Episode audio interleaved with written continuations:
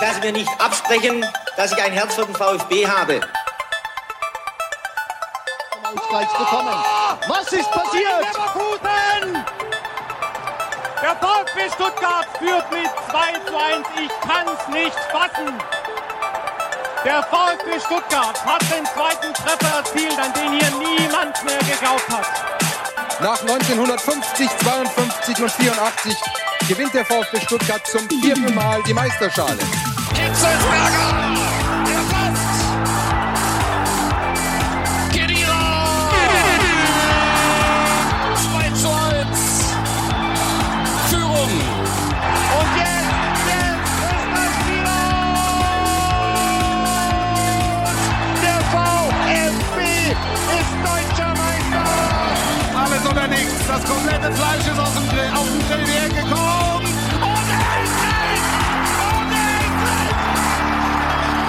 Herzlich willkommen zu VfB SDR. Mein Name ist Ricky Palm und mit mir im Fanprojekt sitzt ein völlig entspannter Sebastian Rose, der sich neben dem zweiten Auswärtssieg des VfB Stuttgart in dieser Spielzeit über wie viel Höhenmeter in den Alpen freuen durfte? Hallo Ricky, also schön, dass ich wieder da bin. Ich, ich freue mich sehr, dass ich alles überstanden habe. Und ich bin tatsächlich äh, von Freitag bis gestern von äh, Murnau ähm, in den Bayerischen Alpen äh, bis nach Lugano äh, in der Schweiz dann gefahren. Durch Österreich, äh, durch die Schweiz, durch Italien, wieder zurück in die Schweiz. Und ähm, ich habe im Frank zusammen tatsächlich in den sechs Tagen äh, 5750 Höhenmeter absolviert. Und ähm, ich bin ich bin ja noch nie länger als zwei Tage am Stück Fahrrad gefahren. Und ich bin total äh, froh, dass ich hier sitzen kann. Also sitzen, also ich hätte auch stehen können, aber nee, Hintern äh, macht noch mit, also passt. Respektabel, muss ich sagen, deine Leistung. Also vielleicht nicht ganz so respektabel wie die des VfB Stuttgart, Nein, aber das ist aber bei aktuell schwer. nicht. Ja. Aber ich habe gehört, Da kommt keiner ran. du hast äh, eine Etappe durchstanden, da ging es um 1893 Höhenmeter. Fast. Fast, ja. Es waren äh, 1894, das war unsere, unsere Königsetappe, äh, die ging dann äh, ja, von, von Ettal nach Imst in Österreich. Da mussten wir ganz am Ende, wir hatten schon 90 Kilometer in Beinen, ähm, übers Hahntenjoch rüberfahren, 1894 Meter und es war am Ende echt zäh und ich musste diesen Berg reinbeißen, wie, wie der VfB ähm, in den ersten FC Köln. Es hat geklappt. Ja, super. Also da sind die Parallelen wieder da und wir wissen, durch den Klimawandel wird wahrscheinlich dieser Berg in Zukunft tatsächlich nur noch 893 Meter hoch sein. Genau, ich hatte den Spaten vergessen, das hätte ich halt oben noch einen Meter abgetragen. Natürlich, Ja. natürlich. Kann ich mir richtig vorstellen. Äh, Sebastian, während äh, dem du dir ähm, so ein bisschen die Höhenluft gegönnt hast, möchte ich mal sagen, saß ich im Kölner Rhein-Energiestadion, musste eine kleine Ewigkeit äh, für Kaltgetränke anstehen. Das werde ich dann gleich nochmal ausführen. Ähm, aber mich interessiert viel mehr, wie du eigentlich das Spiel verfolgen konntest. Hast du dir irgendwie, ich weiß nicht, dein Handy an den Lenker geklemmt, Sky Go angemacht? Hast du das VfB-Fanradio gehört? Wie hast du es gemacht? Ich habe tatsächlich das äh, VfB Fanradio gehört. Ich habe dann kurz angehalten, ähm, bin auf die Webseite gegangen, hab's gestartet, pünktlich zum An äh, Anpfiff und ähm, bin dann wirklich fast vom Fahrrad gefallen, als Lukas Senzel, der es kommentiert hat fürs VfB Fanradio, nicht Grüße. Nur, ja, Grüße gehen zurück, nicht nur uns beide erwähnt hat, äh, sondern auch mich dann namentlich und mir viel Spaß gewünscht hat beim Fahrradfahren und das ähm, hat mir dann schon so ein bisschen die Motivation gegeben, ähm, dann dieses dieses Joch, äh, mich dazu unterjochen, das Joch hochzufahren. Sehr gut. Äh, und es war echt anstrengend ähm, und bin dann hochgefahren äh, mit dem VfB Fanradio in den Ohren, äh, habe die erste Halbzeit komplett gehört, habe gemerkt, okay, das scheint ein sehr sehr schwieriges Spiel zu sein mit ähm, wenig klaren Chancen, mit mh, wenig klaren Ballbesitz, sondern vielen vielen Zweikämpfen. Ähm, dann war die Halbzeit, habe ich ein bisschen Musik gehört und dann ging die zweite Halbzeit los. Ich habe wieder VfB Fanradio gehört und dann auf einmal kam nichts mehr, weil meine AirPods leer waren. Und dann, ja, Mist, und dann in die Box reingetan, ähm, habe sie laden lassen. Dann kam dann übers Handy die Push-Nachricht, der VfB führt 1-0. Dachte ich, okay, jetzt AirPods wieder raus, habe sie rausgeholt, die waren noch wieder aufgeladen, habe dann weitergehört, ähm, aber dann kam sie, kommen musste, Funkloch des Grauens kurz vorm Gipfel. Ähm, dann bin ich hochgefahren, immer noch kein, kein Netz, dann wieder runtergefahren und dann gab's irgendwann Netz, dann aufs Handy geguckt und dann kamen die Push-Nachrichten rein. Unter anderem eine, dass der VfB 2-0 gewonnen hat und dann war ich sehr, sehr glücklich. Das glaube ich dir sofort. Mir ging ganz, ganz ähnlich. Ich, ich, ich musste erstmal auch irgendwie, vielleicht kein Funkloch durchstehen, aber die Sorge, dass der VfB es noch irgendwie verkackt, also so ganz habe ich das noch nicht abgelegt, dass unser VfB Stuttgart da dann noch irgendwie VfB-Sachen macht. Wobei wir ja sagen müssen, das Spiel gegen Mainz hat uns schon gelehrt, hey, wir können uns zurücklehnen, wir können chillen. Der VfB Stuttgart hat das offensichtlich in dieser Anfangsphase dieser Saison ganz gut im Griff, macht das, was man sich so ein Stück weit auch immer vom VfB erhofft hat und äh, bringt die Spiele nach Hause. Ja, auch gegen Köln, du hast es schon gesagt, super enges Spiel. Wir sprechen heute natürlich darüber.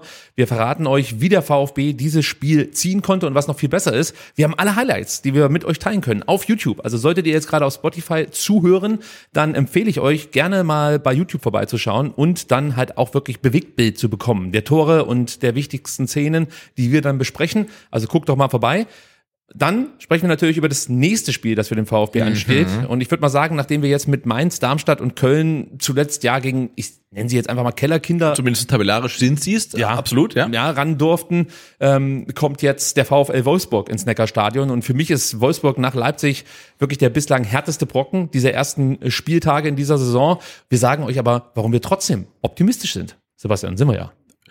Absolut, also ich, ich bin der festen Überzeugung, ähm, dass äh, der VfB dem VfL den Wind aus den Segeln nehmen kann. Sehr gut. Ja. Also das freut mich, dass du da wirklich schon so abliefern kannst nach so einer Tortur, die du durchstanden hast am vergangenen Wochenende. Außerdem sprechen wir über die Spieltagsansetzungen der DFL, die Auslosung der zweiten Runde des DFB-Pokals. Lutz, Lutz Meschke, sorry, Lutz Meschke heißt der gute Mann. Stellvertretender Vorstandsvorsitzender bei Porsche hat sich zum Winamax-Deal geäußert. Wir haben alle Tore der VfB-Frauen dabei. Wir haben ganz viele Buden der U21, die wir mit euch teilen Ja, dürfen. die, also U21 aktuell ist Spektakel, oder? Komplett absurd. Das ist wie wenn ich früher FIFA gespielt habe auf, weiß ich nicht, Amateur oder so. Komplett geisteskranke äh, Ergebnisse. Aber solange die für den VfB am Ende ähm, ausgehen, dann kann ich ja ganz gut damit leben, muss ich sagen. Und die U19, die werden wir auch noch thematisieren. Die mussten ein dramatisches Spiel in Mainz absolvieren.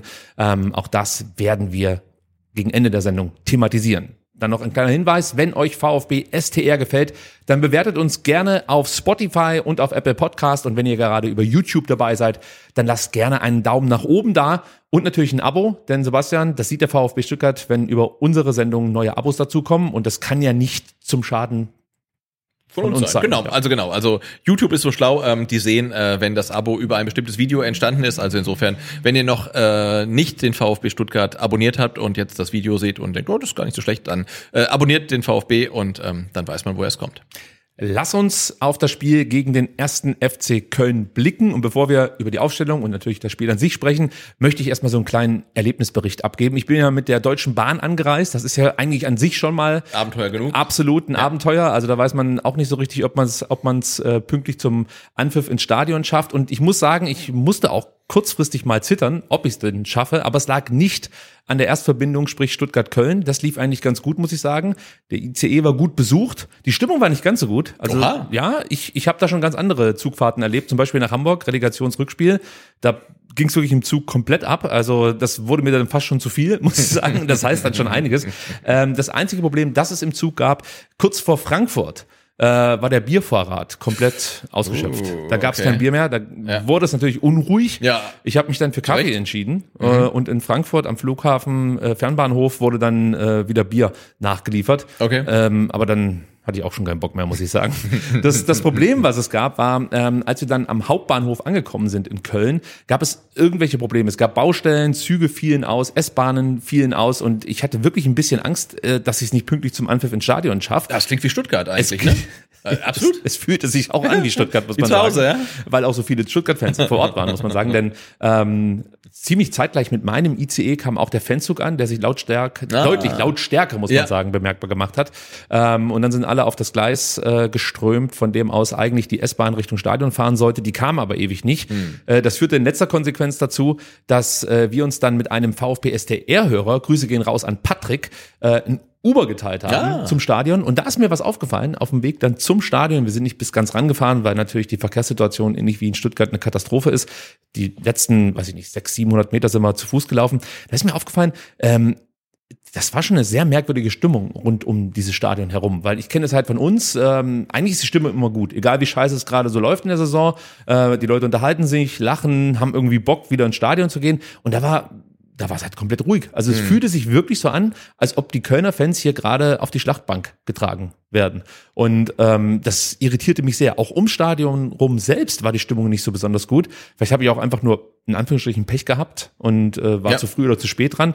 Das weiß ich jetzt gar nicht, aber ich fand es schon sehr, sehr merkwürdig, muss ich sagen. Das Aber wer, kennt's ja als VfB-Fans, wenn ein Spiel ansteht, von dem du nicht so viel erwartest eigentlich. Ne? Vielleicht war es für die Köln-Fans auch ähnlich. Ach so, du meinst, die haben schon damit gerechnet, dass es nicht, nicht reichen ich meine, ich meine. Köln ist jetzt ja äh, schon eher so ein Lieblingsgegner vom VfB. Ja, da gebe ich dir recht. Aber Und der Anspruch müsste es Der natürlich Anspruch sein. müsste sein, aber das kennen wir ja, Anspruch und Wirklichkeit siehst. und Ja. so weiter. Und äh, ich finde es halt wirklich schön, dass jetzt mal andere Trainer erzählen müssen, dass die Leistung eigentlich gut war, aber man sich nicht selber belohnt hat äh, und das nicht der VfB-Trainer erzählt. Also Das ist wahr. Also da, daran kann ich mich auch gewöhnen.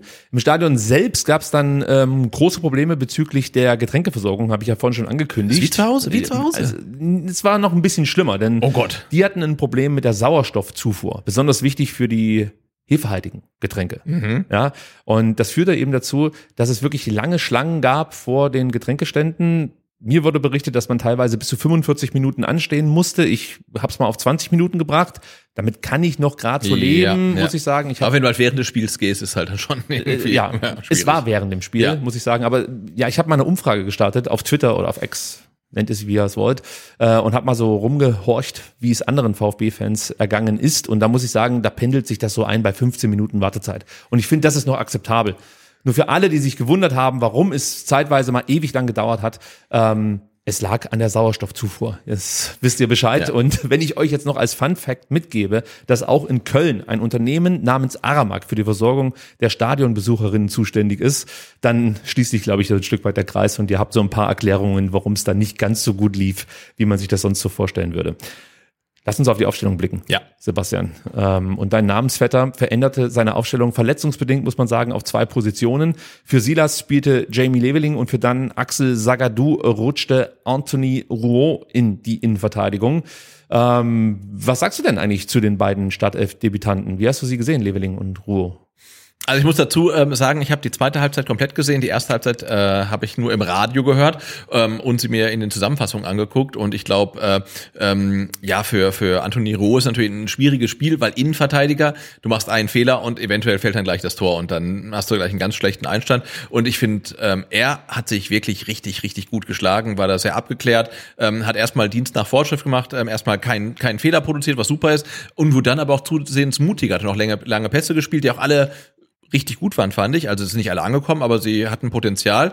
Ähm, und auch Jimmy Leveling. Also ich, ich, ich fand ihn gut. Ähm, ja, er muss halt äh, natürlich sich immer damit Silas quasi messen lassen. Man hat Ja. gemerkt, äh, er kommt frisch rein zum ersten Mal ähm, Startelf, hatte da ja ein paar Momente, wo er dann vielleicht auch ein bisschen übermotiviert war. Ich erinnere mich an die eine Situation, wo er, glaube ich, den Ball an zwei oder fünf Leuten vorbeilegen will und dann, also er ist schnell, aber so schnell ist nicht mal er. Ähm, nee, aber ich, ich, ich fand's gut. Also ich fand, beide haben wirklich ein sehr, sehr ordentliches Startelfdebüt hingelegt. Ja, ich war auch zufrieden, muss ich sagen. Bei Jamie merkst du halt, der hat dann noch eher die Fähigkeit, auch mal eine Flanke reinzuschlagen. Ist jetzt nicht nur ganz so auf die tiefen Läufe äh, ausgerichtet wie ein Silas. Äh, ist auch taktisch weiter, muss man einfach sagen. Das merkst du dann schon, dass es bei Silas da manchmal mangelt. Der kann das kompensieren durch so eine gewisse Wildheit und vielleicht auch Verspieltheit.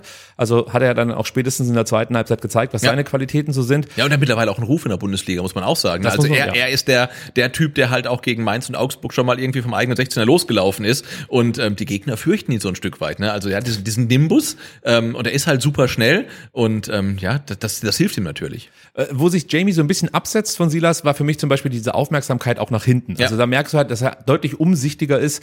Ähm, trotzdem muss er in Sachen Zweikampfführung noch ein bisschen besser werden. Also da hat er nicht allzu viele Zweikämpfe gewinnen können. Äh, und was mir auch auffiel, äh, Jamie ist so ein klassischer Instinktanläufer. Also Silas braucht ja oft einen Impuls. Atta macht das gerne mal der sagt dann, jetzt geh mal vor, geh mal drauf und äh, Seru versucht es auch immer mal wieder. Bei Jamie ist es eher Instinkt. Ähm, der presst dann an sich schon gut. Manchmal fehlt mir noch so die letzte Konsequenz, aber das Thema Pressing werden wir nachher nochmal anpacken. Es kann auch sein, dass das jetzt gar nicht so sehr äh, Jamies Fehler war, sondern ähm, dass es insgesamt vielleicht nicht so gut lief, wie wir das schon gewohnt waren jetzt in der Saison und wir jetzt vielleicht unter Umständen auch so ein bisschen nitpicky sind und gucken, was Ja. läuft besonders schlecht und wo kann man sich verbessern. Ich kann schon mal vorwegnehmen, besonders schlecht lief eigentlich nichts, aber was könnte besser sein? Dann sind wir beim Thema, beim Thema Pressing, das werden wir, wie gesagt, nachher nochmal aufschlüsseln. Und zu Ro möchte ich noch sagen, also ich war überrascht von seiner Körperlichkeit, weil eigentlich wirkt er sehr, sehr schmächtig, aber er arbeitet wirklich richtig gut mit dem Körper. Das hast du ein paar Mal gesehen gegen Davy Selke, auch wenn Selke im direkten Duell mit Ro mehr Zweikämpfe gewinnen konnte, hast du ganz oft Situationen gehabt, wo Selke einfach keinen kein Spielraum hatte, sich irgendwie zu drehen oder halt einfach eng gedeckt wurde von Rouen. Das hat er richtig, richtig gut gemacht. Dazu war er sehr laufstark, hat über elf Kilometer abgespult. Die Ballsicherheit hast du schon angesprochen mit 92 Prozent Passquote. Es ist halt einfach herausragend. Ja. Und äh, gerade wenn du halt dann in Köln dein Stadtelfdebüt gibst, das kann natürlich schon mal dazu führen, ist dass halt du super undankbar ja, eigentlich, ne? Man, es waren jetzt nicht super risky Pässe die ganze Zeit, aber dennoch 92% Passquote kriegen andere nicht hin. Schaut euch mal die Stats bei den Kölnern an. Ähm, dann auch auffällig gute Blocks von Rouault, aber auch von Anton. Auch das fand ich wichtig, dass du halt Schüsse, wenn sie zustande kamen, Ja. immer gut wegblocken konntest. Ähm, was man so ein bisschen in Frage stellen kann, aber das ist jetzt einfach, weil ich es noch nicht genau weiß, ist die Kopfballstärke. Das ist mir aufgefallen, dass er nicht so viele Kopfballduelle gewinnen konnte. Natürlich gegen den Davy Selke und gegen den Tigges. Das ist halt mit so ihre Spezialität, wobei man sagen muss, Tigges hat zwar die Größe, aber vielleicht nicht unbedingt die Qualität, jeden Kopfball direkt äh, im Tor zu versenken. Auch das werden wir nachher noch thematisieren. und mir ist aufgefallen, es gab eine Situation, da musste Anthony mal in, in wirklich in den Vollsprint gehen. Ja, und dann habe ich mir natürlich in der DFL-Datenbank angeguckt, auf äh, wie viel kmh kam er denn da? Weil ich wollte mal wissen, wie schnell er ist. Und er kam nur in Anführungsstrichen auf 30,16 kmh. Deswegen hier vielleicht noch ein kleines Fragezeichen hinter dem Tempo, weil das wäre schon langsam. Also Ja. die, die guten, schnellen Innenverteidiger schaffen die 34 kmh, manche gehen sogar drüber, es gibt sogar welche, die erreichen die 36 kmh. Muss erst mal gucken, es gibt ja auch andere, eher langsamere IVs, die mal beim VfB gespielt haben. Grüße gehen raus an Holger Bartstuber, der das dann angeblich immer durch gutes Stellungsspiel weggemacht hat. Genau, und es gibt definitiv auch Verteidiger, die ähm, nicht so super schnell sind, aber dann halt einfach ähm, ja das räumliche Verständnis haben und gutes Stellungsspiel, die, die das, den Speed auch nicht unbedingt brauchen. Also, aber ein junger Innenverteidiger sollte ihn natürlich eigentlich haben und mit den Vorschuss, Vorschusslorbeeren, mit denen er gekommen ist, ähm, könnte man das erwarten. Also mal abwarten, aber ist jetzt eine kleine Sample Size. Also. Genau, genau. Also müssen wir mal abwarten, ob wir das jetzt nicht schon am ähm, nächsten Spieltag gegen Wolfsburg anders sehen, wobei, ob er da von Anfang an spielt, das sei mal dahingestellt. Auch das, Mensch, lauter Teaser, äh, bringen wir heute noch unter.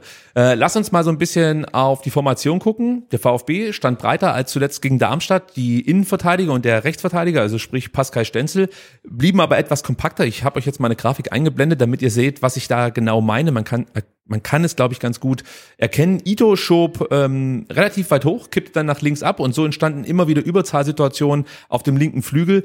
Anton als linker Halbverteidiger hat dann ähm, ja versucht, die Tiefe etwas besser abzudecken. Roh sicherte ähm, seine rechte Seite eben ab, aber was halt wichtig war, dass Anton nicht ganz so hoch gegangen ist in der ersten Halbzeit zumindest, um halt diese diese linken Halbräume nicht komplett ähm, aufzugeben, weil wenn natürlich Ito sich wirklich mit in die in die Angriffe mit einschaltet, hast du da unter Umständen eine große Lücke und ich finde, das haben sie eigentlich ganz gut gelöst. Anton bleibt ein bisschen tiefer und hat seine Seite eigentlich ganz gut zuge zubekommen. Äh, Pascal Stenzel wiederum schaltete sich deutlich seltener mit in die Angriffe ein als gegen Darmstadt. Da wussten wir ja gar nicht, was ist das eigentlich für ein Spieler, der plötzlich Ja. im rechten Halbraum auftaucht.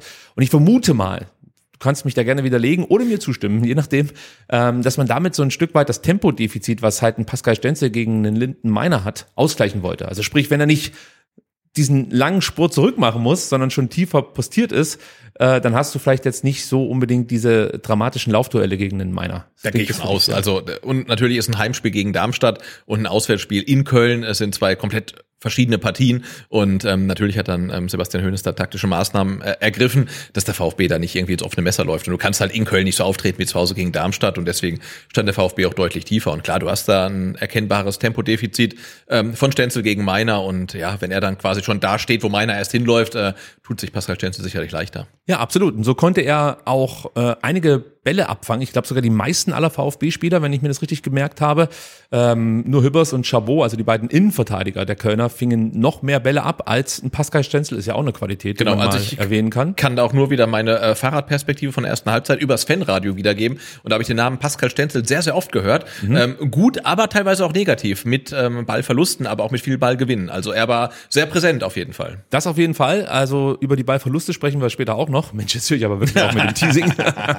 aber ich möchte nicht unerwähnt lassen, dass kein Spieler mehr klärende Aktionen hatte als Pascal Stenzel. Also wenn er vorne die Assists nicht liefert, dann räumt er halt hinten auf. auf, ja. Also momentan möchte ich Pascal Stenzel nicht missen. Auf gar keinen Fall. In der Form seines Lebens. Das haben wir ja letzte Woche schon aufgeschlüsselt. Genau, aber Joscha Wagnermann darf trotzdem wieder komplett fit werden. Ja, auf jeden Fall. Also Bedarf an guten Spielern habe ich immer. Ja. Ähm, lass uns auf das Spiel an sich schauen. Und da ist mir aufgefallen, es ist jetzt ein bisschen schade, dass du die erste Halbzeit nicht sehen konntest. Deswegen muss ich dir ein bisschen ausführlicher erklären, dass sich Köln direkt was überlegt hat mit dem Anstoß. Ja, also für mich sah das so aus, als wäre das ein einstudierter studierter Spielzug. Denn fünf Kölner starten wirklich tief und liefen sofort die Stücke der Viererkette sehr breit an.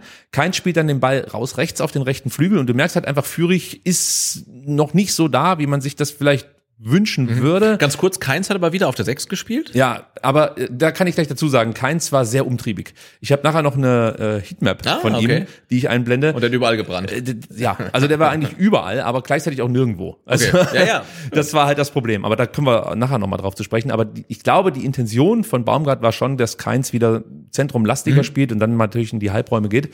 Und in dem Fall, also in dieser ersten Aktion hat es auch ganz gut funktioniert. Wie gesagt, Keins spielt diesen Ball rechts raus auf dem Flügel. Chris Führig ist noch nicht da, wo er sein muss, kann eine Flanke nicht verhindern.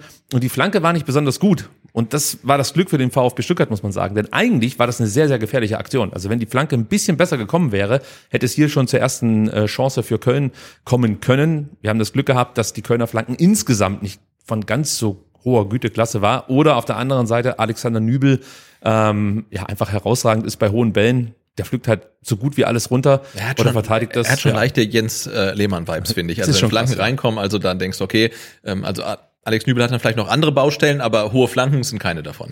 Ja, zumindest sieht das ganz gut aus, muss ich ganz ehrlich Ja. sagen. Ich möchte es nicht beschreien, weil ähm, sonst sehe ich das schon. Wie Ja, ja, ja, ich weiß nicht, gegen Wolfsburg irgendwie so ein so ein Ball zwischen die Finger durch die Finger durchflutschen lässt und wir dann Halbfeldflanken von Maxi Arnold. Ja, und Ja. wir dann widerlegt werden. Ja, nee, also das nicht, passiert nicht. Aber haben wir auch nie gesagt. Natürlich nicht.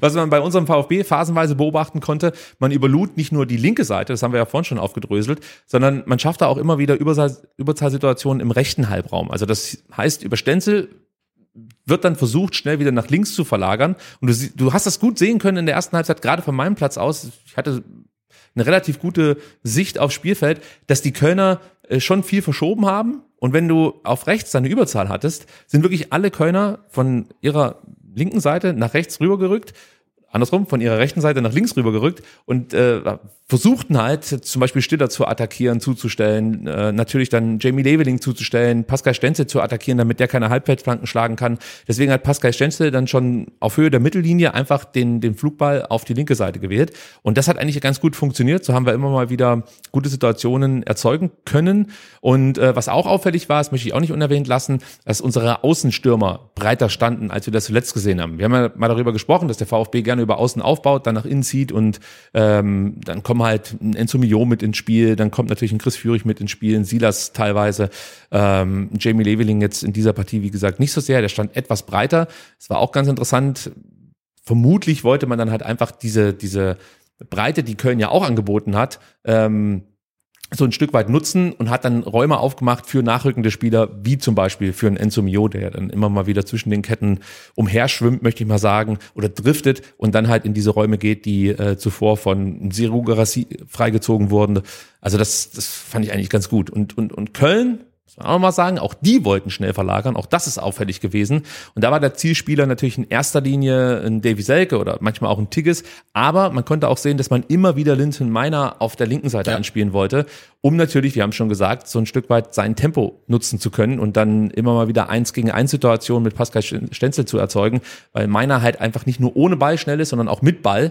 Und da gab es auch ein paar Szenen, da konnte er wirklich außenrum an Stenzel vorbeigehen. Das war zeitweise ähm, wirklich beeindruckend, muss man sagen. Also Ja. Linden Meiner hatte ich eigentlich schon immer auf dem Zettel so als wirklich guten Bundesligaspieler. Der kam von, von Hannover, oder? Richtig, richtig. Ja? So richtig hat er den Durchbruch, finde ich, noch nicht geschafft. Nee. Aber er hat so viel Potenzial. Potenzial ist da, ja. Ja, ich bin mal gespannt, wie sich das entwickelt.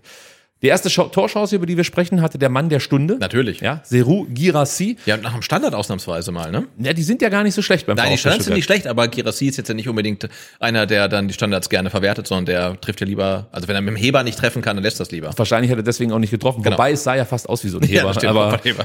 wir kommen gleich drauf zu sprechen. Also Chris Führig führt die Ecke aus von links und da muss man vielleicht ganz kurz noch erwähnen, dass die Ecken Ja. Mhm. in dieser Saison von Chris eigentlich echt gut sind. Das möchte ich auch nicht unerwähnt lassen. Und dann siehst du halt das Timing von Seru. Das war einfach herausragend in dem Moment. Hübbers sprang zwar höher, das siehst du in einer Perspektive, die ich jetzt leider nicht einblenden kann, aber man sieht es, Hübbers sprang zwar höher, aber das Timing war halt Ja. nicht so gut wie das von Seru. Es war einfach gut gemacht, deswegen untersprang dann Hübbers den Ball und auch äh, Schwebe sah da nicht so gut aus, flog ins Leere ähm, und dann, ja, mit ein bisschen mehr Glück senkt sich der Ball vielleicht ins Tor. So war es dann halt, dass Serus Kopfball auf der Latte der Kölner landete. Ähm, bisschen unglücklich, hätte für mich gerne schon das 1-0 sein dürfen. Oh ja. Aber es zeigte halt, wie unfassbar gut Seru Girassi aktuell ist. Ja, Also- und wie, wie universal, ne? Also, Ja, ja. we- wenn er auf einen Keeper zuläuft, ist es ein Elfmeter. Ähm, er, er kann Bälle mit dem Rücken zum Tor ablegen und er kann offensichtlich auch Standardsituationen verwerten halt, indem er halt einfach im Strafraum arbeitet, wenn der Ball halt an der Eckfahne noch ruht. Also das ist äh, wirklich brutal. Ja, gut, dass du es ansprichst, weil du siehst in mehreren Einstellungen, wie Girassi mit den Händen arbeitet, um sich Platz zu verschaffen. Das macht er gut, vielleicht grenzwertig. Also es hätte sein können, dass sich der VAR da nochmal einschaltet. Aber das musste er machen, glaube ich, mittlerweile. Sonst triffst du halt auch nicht. Ja klar, also du musst dich schon irgendwie wehren können, Ja. das ist schon richtig. Aber ähm, ja, er macht das halt einfach sehr, sehr clever, sehr, sehr geschickt, gefällt mir richtig gut. Und für alle YouTube-Zuschauer, ich habe es gerade eben angesprochen mit, ähm, mit Keins und seiner Heatmap, die würde ich jetzt nämlich mal kurz ähm, einblenden. Dann sieht man den Aktionsradius, der sehr interessant ist. Denn de facto, ich habe es vorhin schon gesagt, grad, hielt ja. sich Keins wirklich überall auf. Also Und man muss sagen, ich glaube, die Heatmap ist eine Heatmap und wenn man halt irgendwo so ein bisschen ist, ist es blau und dann Genau. wird's grün und dann wird's gelb und dann wird's irgendwann rot, wenn man sich irgendwo ganz oft aufhält. Und das heißt, ähm, Florian Kainz war ähm, überall, aber Ja. nie wirklich lange. ja, es sieht so aus, als hätte er irgendwie die Reise nach Jerusalem irgendwie gespielt und wäre die ganze Zeit in Bewegung gewesen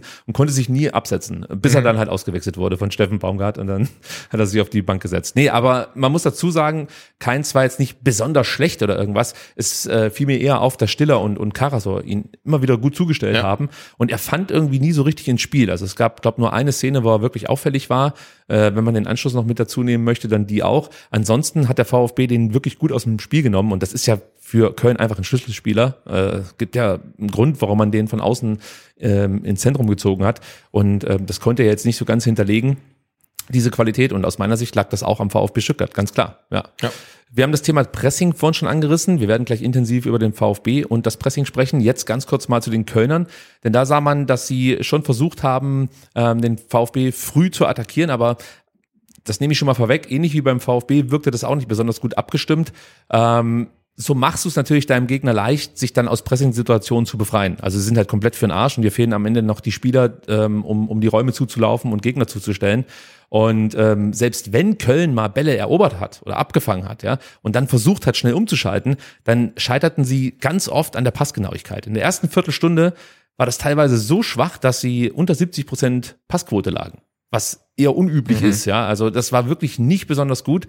Ähm, und, und was man auch noch sehen konnte, ich habe mir mal äh, angeschaut, wie, wie lang Köln sonst braucht, um verloren gegangene Bälle zurückzuerobern. Also man nennt das Ball Recovery Time. Ja, da liegen sie normalerweise bei 27,6 Sekunden. Ja, bei 15. Ähm, sorry, bei 15 Sekunden und gegen den VfB, du hast es richtig gesehen, äh, lag man jetzt bei 27,6 Sekunden. Also das Das heißt, heißt, wenn der VfB den Ball gegen Köln gewinnt, schaffen sie es sehr schnell, den Ball unter Kontrolle zu bringen So. und nicht sofort zurückzuverlieren. So ist es. Ja. Und das ähm, ist Köln komplett abgegangen, obwohl es ja auch zum Beispiel eine Charakteristik ist von Baumgart-Mannschaften. Genau. Sie halt sofort draufgehen, die Bälle zurückerobern oder zumindest mal dann einen Foul begehen, um halt den Gegner nicht in die Aktion kommen zu lassen.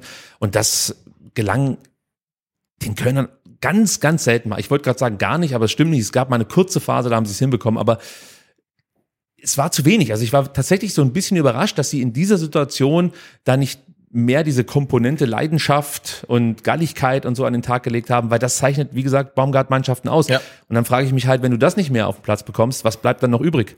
Also die individuelle Qualität hast du jetzt in Köln auch nicht unbedingt.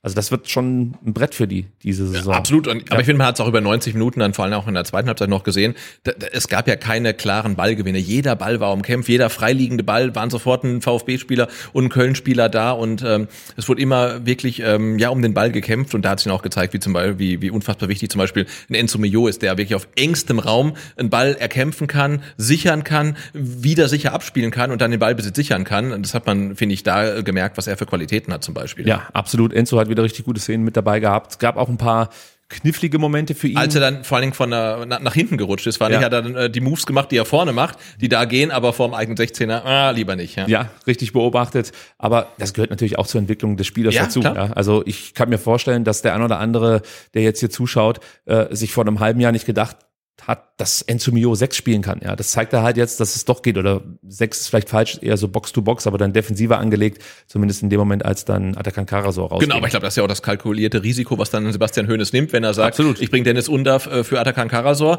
dann weiß ich, ich habe mehr offensive Power, muss halt ein, ein äh, Enzo Millon nach hinten schieben, wo er vielleicht nicht ganz so sicher ist und hast halt hinten ein, zwei Unsicherheiten und vorne machst du halt zwei Tore. Also insofern Risiko genommen, äh, Risiko hat sich ausgezahlt. So sieht's aus, so sieht's aus. Lass uns kurz aufs Stuttgarter Pressing schauen.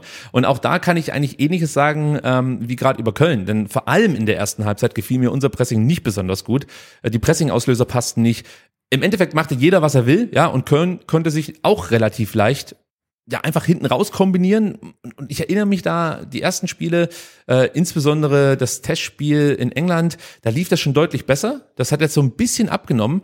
Und äh, was, was wirklich eklatant war, gerade wenn Seru vorne zustellte oder anlief oder lange Bälle fest, festmachen wollte, dann rückte zum Beispiel Mio und Leveling nicht entschlossen genug nach. Ja? Und wenn man aber sich erst darauf committed hat, ab der Mittellinie zu pressen, dann bekamen manche Spieler offenbar das, das Memo nicht rechtzeitig ja, und sind dann viel zu früh angelaufen. Und gerade Enzo Mio hat da ein paar Mal, aus meiner Sicht zumindest, ähm, einen Fehler gemacht ähm, und lief halt zu früh an. Und das Problem war, dass dadurch hinter ihm Räume aufgingen und dann wiederum das Gute für den VfB war, dass Köln so unkonzentriert gespielt hat und die Bälle halt einfach nicht an den Mann gebracht hat, dass daraus nichts Negatives ja. entstehen konnte für den VfB. Aber es gab schon Räume, die der VfB den Kölnern angeboten hat, eben durch falsches Pressing. Und auch da nochmal der Hinweis auf kommenden Samstag, das ist natürlich sowas, das wird Wolfsburg sofort ausnutzen. Also ja, sie haben, ja, ja. sie haben dann die, die laufstarken Spieler, die vor allem ganz viele intensive Läufe absolvieren, die zermürben dich. Also vielleicht führt dann nicht jeder äh, Ballverlust oder jeder Pressingfehler zu einem Gegentor, ja, aber auf Dauer wird dich das halt zerstören. Deswegen da müssen wir wieder so ein Kollektiv hinbekommen, wie wir es an den ersten Spieltagen gesehen haben. Äh, da gab es ja durchaus gute Beispiele, wie der VfB gepresst hat. Ähm, und ich bin mir sicher, dass Sebastian Hoeneß da auch nochmal mit den Spielern sprechen wird, mit den entsprechenden und ähm, sie darauf hinweisen wird, dass es eben Pressing-Auslöser gibt und Kommandos, an die man sich halten muss. Und das, also entweder wurde das Kommando gegeben und alle anderen Spieler haben sich nicht dran gehalten, oder es wurde kein Kommando gegeben und Enzimio hat sich einfach entschieden, jetzt presse ich halt. Und alle machen mit oder ja, ist halt euer Problem. Ähm, was wir vielleicht auch noch ansprechen können, ähm, was, was äh, nicht so gut lief beim VfB Stuttgart aus meiner Sicht, das war die Entscheidungsfindung im letzten Drittel. Mhm. Also wir waren ja zuletzt immer brutal effizient. Ja. ja. also alles funktionierte, die Tore fielen mehr oder weniger aus dem Nichts. Also du, du, es war schwerer vorbeizuschießen als ins Tor. Ähm, und, und das war jetzt gegen Köln ein bisschen anders. Also wir hatten mh, ja, wir, wir hatten das Problem, dass wir häufiger ähm, den, den richtigen Weg zum Torabschluss nicht finden konnten. Das, das lag für mich nicht ausschließlich an, an den Kölnern, die auch ja, versucht haben, natürlich leidenschaftlich, äh, leidenschaftlich zu verteidigen, sondern es lag auch an der langsameren Spielweise des VfB Stuttgart. Und natürlich haben wir schon oft darüber gesprochen, dass der VfB in dieser Saison eine Stärke hat, dass wenn es nicht so gut läuft, dass man das Spiel ein bisschen langsamer macht und sich über Ballsicherheit sozusagen ja erstmal wieder stabilisiert. Also das Notfallsystem, von genau, dem wir gesprochen ja, haben. Ja, ja. So. Und klar, wenn du das versuchst, dann ist es auch so, dass der Gegner natürlich Räume besser zustellen kann. Aber trotzdem sage ich mal so, diese Entscheidungsfindung, ähm, die lief nicht ganz so glücklich wie in den letzten Spielen. Das konnte man vor allem, ich sag's nochmal, in der ersten Halbzeit sehen. Ähm, also da geht's auch noch ein bisschen besser. Aber jetzt habe ich wirklich genug gemeckert, Sebastian. Jetzt möchte ich auf die guten Dinge zu sprechen kommen. Und ähm, lass uns mal auf eine äh, Chance vom VfB Stuttgart in der 23. Minute schauen durch Hiro Hiroki Ito. Der VfB konnte sich hier auf dem linken Flügel wirklich ungehindert die Pässe zuspielen. Köln ging weder drauf, noch schlossen man die Räume oder die Passfenster, sondern man hat mehr oder weniger zugeschaut, was der VfB da eigentlich gerade so macht. Und selbst im 16er hatten Enzo Mio und Seru Girassi alle Freiheiten, wurden kaum bedrängt. Seru legte nach einem Mio-Pass dann ab auf Ito, der schloss dann mit rechts ab und Schwebe hielt. Also war schnell unten, ja, ja. hat den hat den Ball sozusagen entschärft. Aber äh, natürlich zwei Sachen waren auffällig. Erstens mal Ito schließt mit rechts ab, schießt eigentlich lieber mit links. Und was auch noch auffällig war, war ähm, wie wie Seru inzwischen attackiert wird von seinen Gegenspielern. Mhm. Also du hast halt einfach gemerkt, er hat kaum Platz, sich aufzudrehen. Das ist ja eine seiner Qualitäten. Auf der anderen Seite bleibt ihm auch kaum noch Zeit, den Ball erstmal zu verarbeiten und zu schauen, wo kann ich den jetzt hinspielen, welche Aktion kann ich als nächstes machen. Also er wird sofort gestresst von seinen Gegenspielern, was wiederum natürlich auch Vorteile für den VfB hat. Denn es öffnen sich natürlich neue Räume. Wenn sich zwei Innenverteidiger auf einen äh, Stürmer konzentrieren, hast du andere Spieler, die plötzlich Freiräume genießen, wie zum Beispiel ein Hiro Ito, der normalerweise jetzt nicht so weit vorne zum, zum Abschluss kommt. Das war eine gute Möglichkeit für ihn. Und ich weiß nicht, ob du die Szene gesehen hast. Wenn nicht, dann kann ich dir sagen, die beste Option wäre für Ito gewesen, den Ball rechts raus auf Jamie Leveling zu legen. Muss ich sofort an dich denken. Wir haben letzte Woche schon beim Darmstadt-Part darüber ja, gesprochen. Ja, das war die ähm, Chance von ich weiß nicht mehr von, von wem. Von, von, von, ich weiß auch nicht mehr.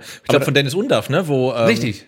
Ja. Ich meine auch, ja. Genau, wo, wo Girassi links rauslegt auf Undarf und hätte auch rechts Ja. rüber spielen können, weil Leveling mitgelaufen ist. Ja? Genau. Weil der läuft immer mit, glaube ich. Der läuft immer mit und wäre auch da wieder in, in einer super Position gewesen. Und wenn man sich vorstellt, der Spielzug war am Anfang schon geil, aber wenn er noch finalisiert worden wäre mit diesem Pass raus auf Leveling, der dann ins Tor schießt, das wäre ein Tor des Monats geworden. Ja. Also es war eine super Chance für den VfB Stuttgart. Leider Gottes dann der Abschluss nicht ganz so gut.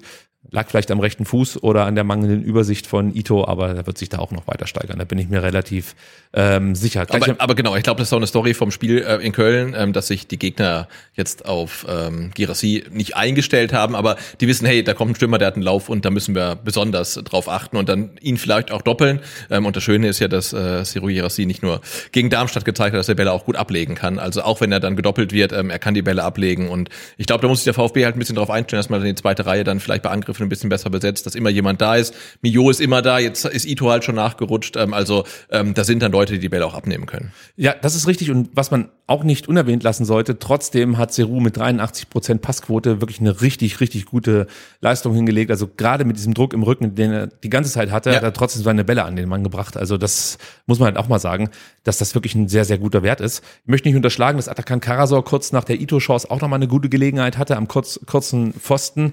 Ähm, die Flanke davor kam von Pascal Stenzel. Da haben die Kölner mal nicht den Druck auf äh, Pascal bekommen, den sie eigentlich sonst ganz gut hinbekommen haben, beziehungsweise Pascal hat sich ja eher nach hinten fallen lassen. Dementsprechend kam man nicht ganz so oft in diese Situation, dass er Halbfeldflanken schlagen konnte.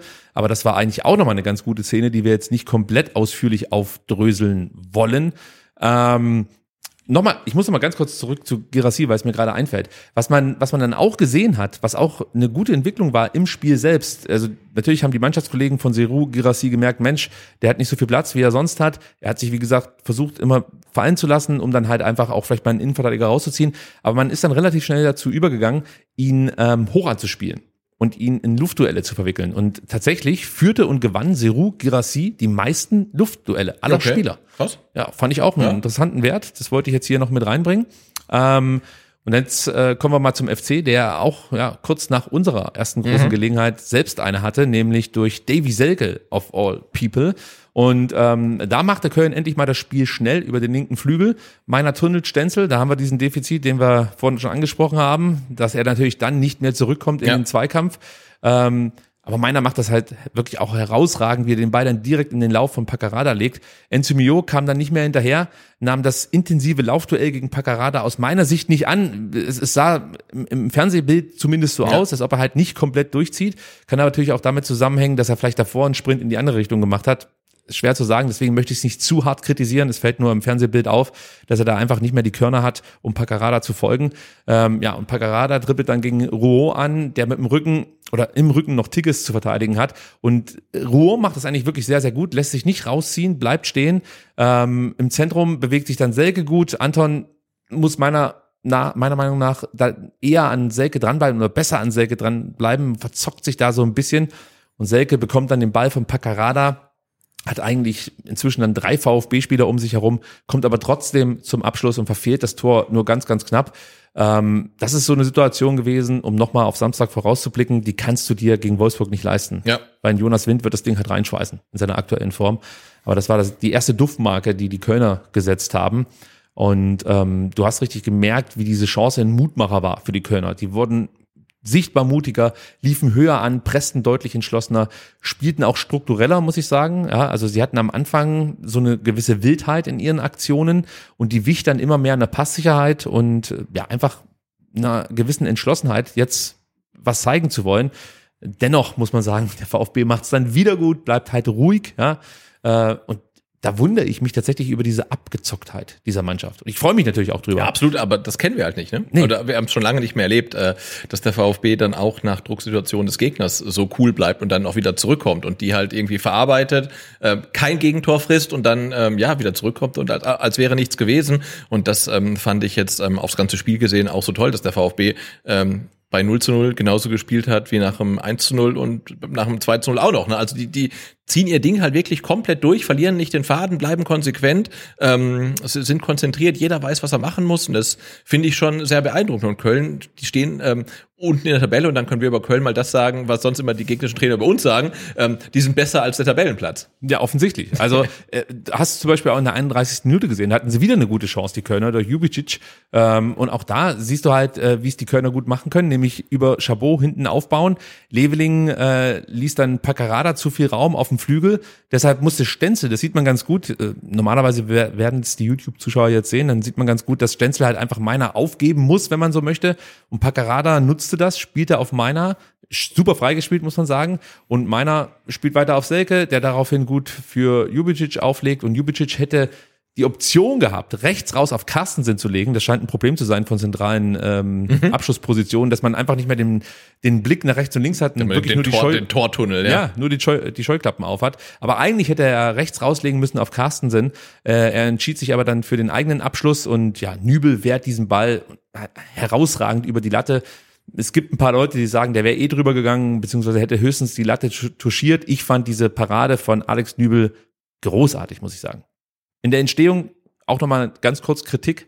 Mir wurde ja gesagt, wir loben in letzter Zeit so viel, aber Echt was soll man jetzt? machen? Ja, was soll man denn machen? Ja. Also der VfB spielt ja herausragend. Also wenn man hier noch was kritisieren möchte, dann Karasor, der meiner Meinung nach zu weit mit nach vorne aufgerückt ist und dann nicht schnell genug wieder nach hinten kam. Und du hattest dann die Situation, dass Jubicic enorm viel Platz hatte. Stiller versuchte dann noch den rechten Halbraum zu schließen und der fehlte dann wieder zentral. Also das entstand so ein Stück weit, ähm, weil eben Atakan Karasor sich sehr weit mit nach vorne eingeschalten hat. Andererseits finden wir das auch gut. Ja, haben wir auch ein paar Mal gelobt in Absolut, den letzten ja. Wochen. Also es ist immer äh, ein Ritt auf der Rasierklinge, wenn man so möchte. Und Sebastian, ich würde ganz kurz die, die Gelegenheit mal nutzen und über Alexander Nübel sprechen. Das habe ich mir jetzt eigentlich schon wirklich mehrere Folgen lang vorgenommen. Natürlich ist es offensichtlich, dass er dem VfB gut tut. Wir haben über die Flanken, über die Ecken geredet, äh, die er immer wieder runterpflückt und ähm, wie schnell er dann vor allem reagiert, die Abwürfe oder Abschläge ausführt und damit auch immer wieder Chancen, Chancen einleitet. Ähm, vielleicht von dir zwei, drei Sätze zu Alexander Nübel und seiner bisherigen gezeigten Leistung. Ja, Ich glaube, es war jetzt das dritte Spiel ähm, zu null in dieser Saison. Äh, das erste Auswärtsspiel zu null. Ich glaube, das letzte hat man irgendwann mal in Mainz wahrscheinlich gehabt, bei einem 0 zu 0. Ähm, also Gegen ist halt- Köln, gegen Köln war es. Äh, ja, stimmt, 0 zu 0 gegen Köln. Also ähm, ja, äh, wirklich, wirklich überragend. Und ähm, er bringt sehr, sehr viel Qualität mit, bringt die auf den Platz.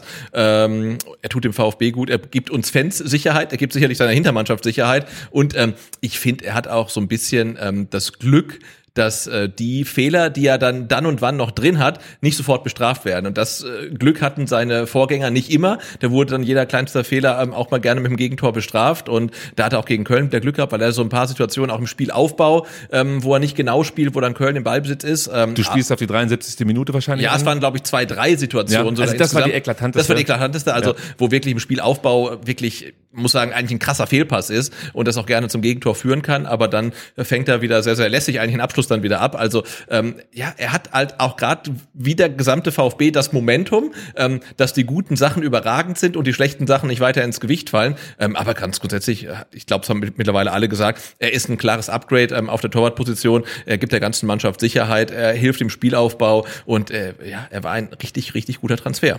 Muss man einfach so sagen, bringt den VfB definitiv weiter, ist ein absoluter Schlüsselspieler inzwischen. Also in der aktuellen Form könntest du den nicht ersetzen. Das schafft kein Bredlo und auch kein Dennis Simon, muss man ganz klar so sagen. Ähm, Und weil du das Thema Passsicherheit angesprochen hast, das ist richtig. Ich glaube, dass sich Nübel immer mehr zutraut, weil er hat in Sachen vertikale Pässe eine sehr hohe Genauigkeit. Also ich habe mir das mal im Ligadurchschnitt angeguckt. Es gibt kaum Torhüter in der Bundesliga, die eine höhere Genauigkeit bei vertikalen Pässen haben. Also natürlich rechts und nach links, das kriegt jeder irgendwie hin, nach hinten Fast ist jeder, nicht so ja. gut. Ja. ja, nach hinten ist, ist es nicht so gut, aber diese vertikalen Pässe von ihm, die kommen immer sehr, sehr gut an. Dazu hat er diesmal fünf Paraden gezeigt, das ist ein sehr starker Wert. Äh, Du hast die drei torlosen Spiele schon angesprochen oder die drei Spiele ohne Gegentor. Wir erinnern uns, da hat der VfB früher sonst zwei Spielzeiten für gebraucht, um einfach mal drei Spiele ohne Gegentor äh, hinzubekommen. Und das äh, haben wir definitiv Alexander Nübel zu verdanken, natürlich auch seinen Vorderleuten, keine Frage, aber ja, auch die Ruhe, die er ausstrahlt, ähm, dass er das Spiel temperieren kann. Also er gibt dem Spiel ganz, ganz viel. Es sind nicht nur die schnellen Abschläge, es sind nicht nur die vertikalen Pässe, sondern sind auch wirklich diese Momente, wo er das Spiel einfach temperiert. Und das ist eine Qualität, die fehlte uns bislang. Ähm, und ja, also ich bin froh, dass wir Alexander Nübel haben. Eine Frage muss ich dir natürlich auch noch stellen. Der Plan sah ja mal vor, wir rocken jetzt ein Jahr mit Nübel die Liga, das sieht auch ganz gut aus und in der kommenden Saison steht dann Dennis Simon zwischen den Pfosten. Was heißt denn das jetzt eigentlich für Dennis Simon, dass ein Alexander Nübel so abliefert, deiner Meinung nach?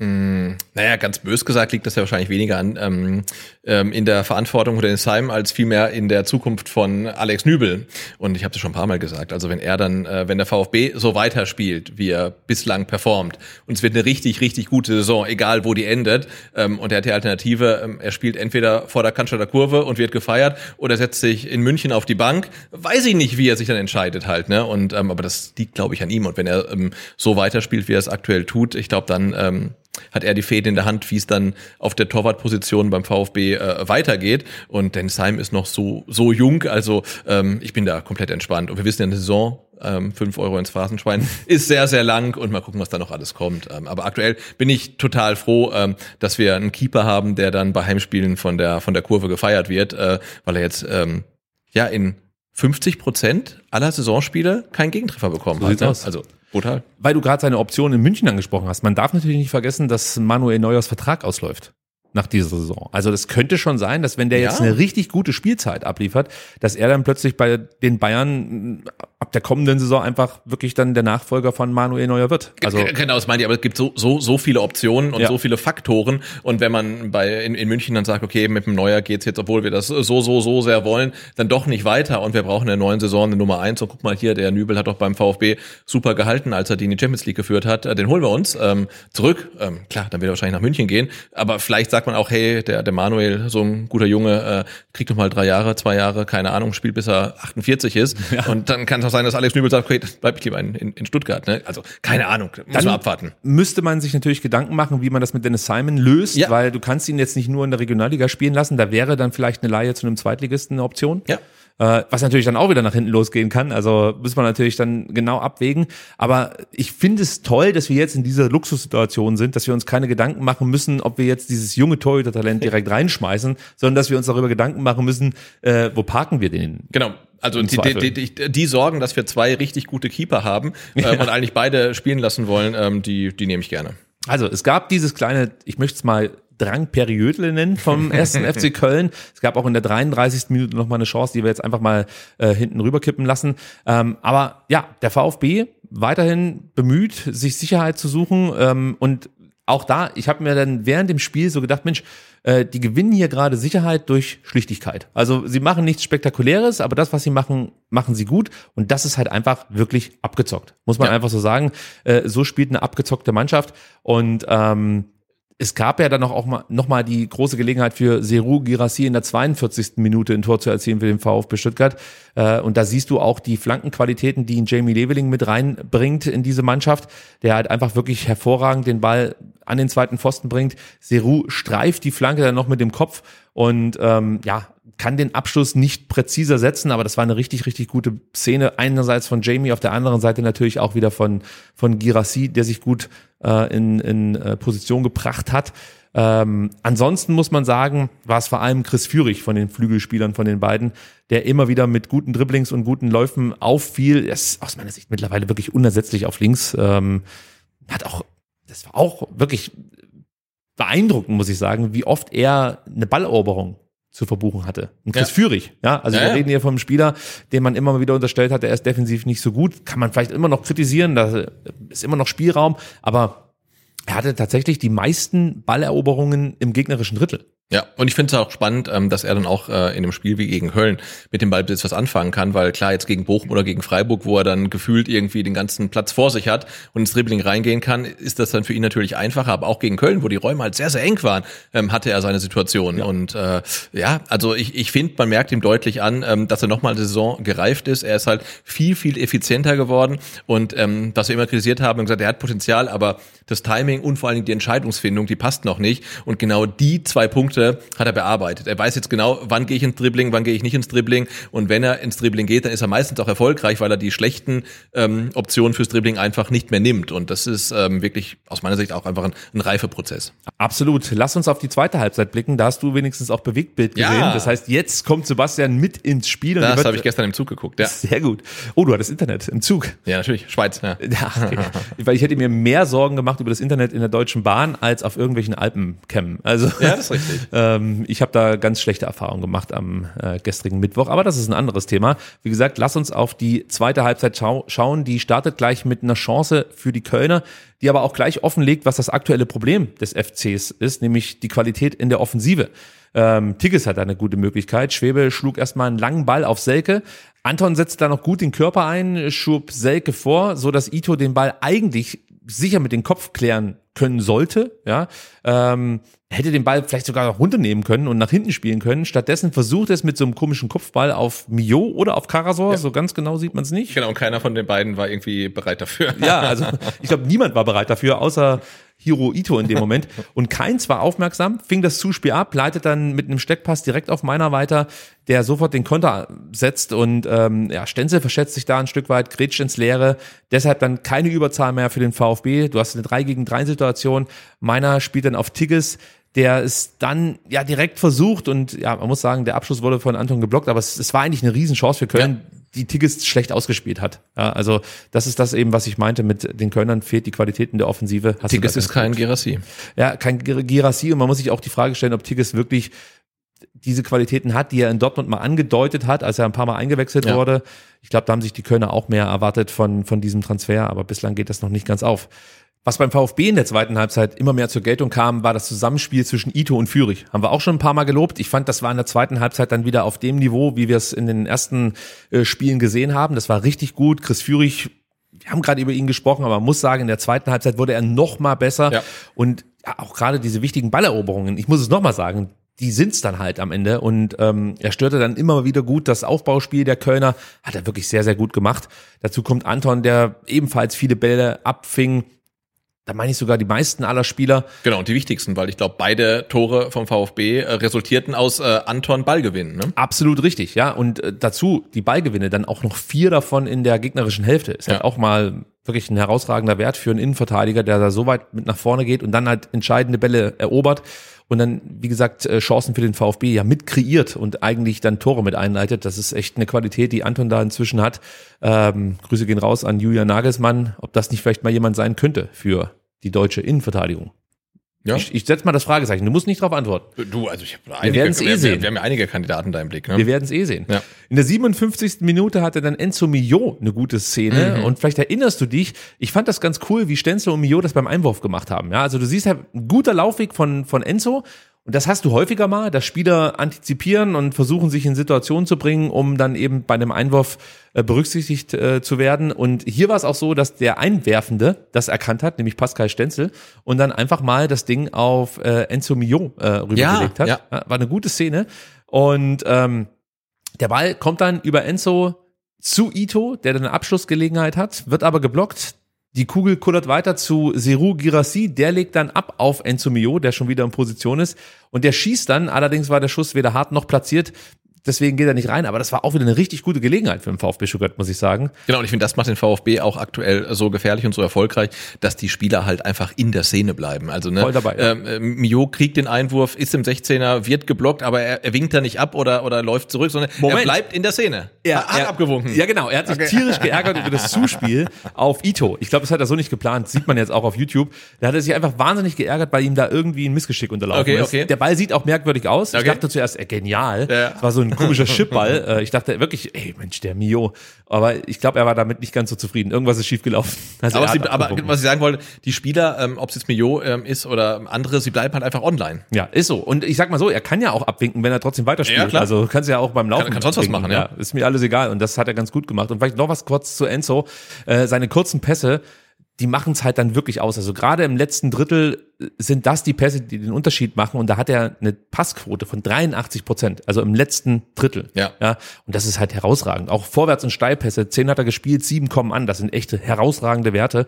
Ähm, und da bin ich auch mal gespannt, wie sich kommende Gegner auf Enzo Mio einstellen. Man merkt ja, dass er immer härter angegangen wird. Ja. Das hat man gegen Darmstadt gesehen, jetzt auch wieder gegen, gegen Köln. Ich hoffe nur, dass der gesund bleibt, weil. Genau. Ähm, ja, aber was seine Moves angeht, ähm, äh, wie gesagt, ich war total begeistert davon, was er wirklich auf engstem Raum machen kann, weil er hat fast schon ähm, so leicht endoeske Moves halt drauf, dass er halt irgendwie kurze, schnelle Bewegungen macht und er ist eigentlich von zwei Spielern zugestellt und macht halt irgendwie eine kleine Bewegung und auf einmal ist der Raum vor ihm offen und, und er kann den Ball halt spielen und das finde ich überragend. Also ähm, was er wirklich unter Druck halt da im zentralen Mittelfeld machen kann. Ja, eine heraus, herausragende Qualität.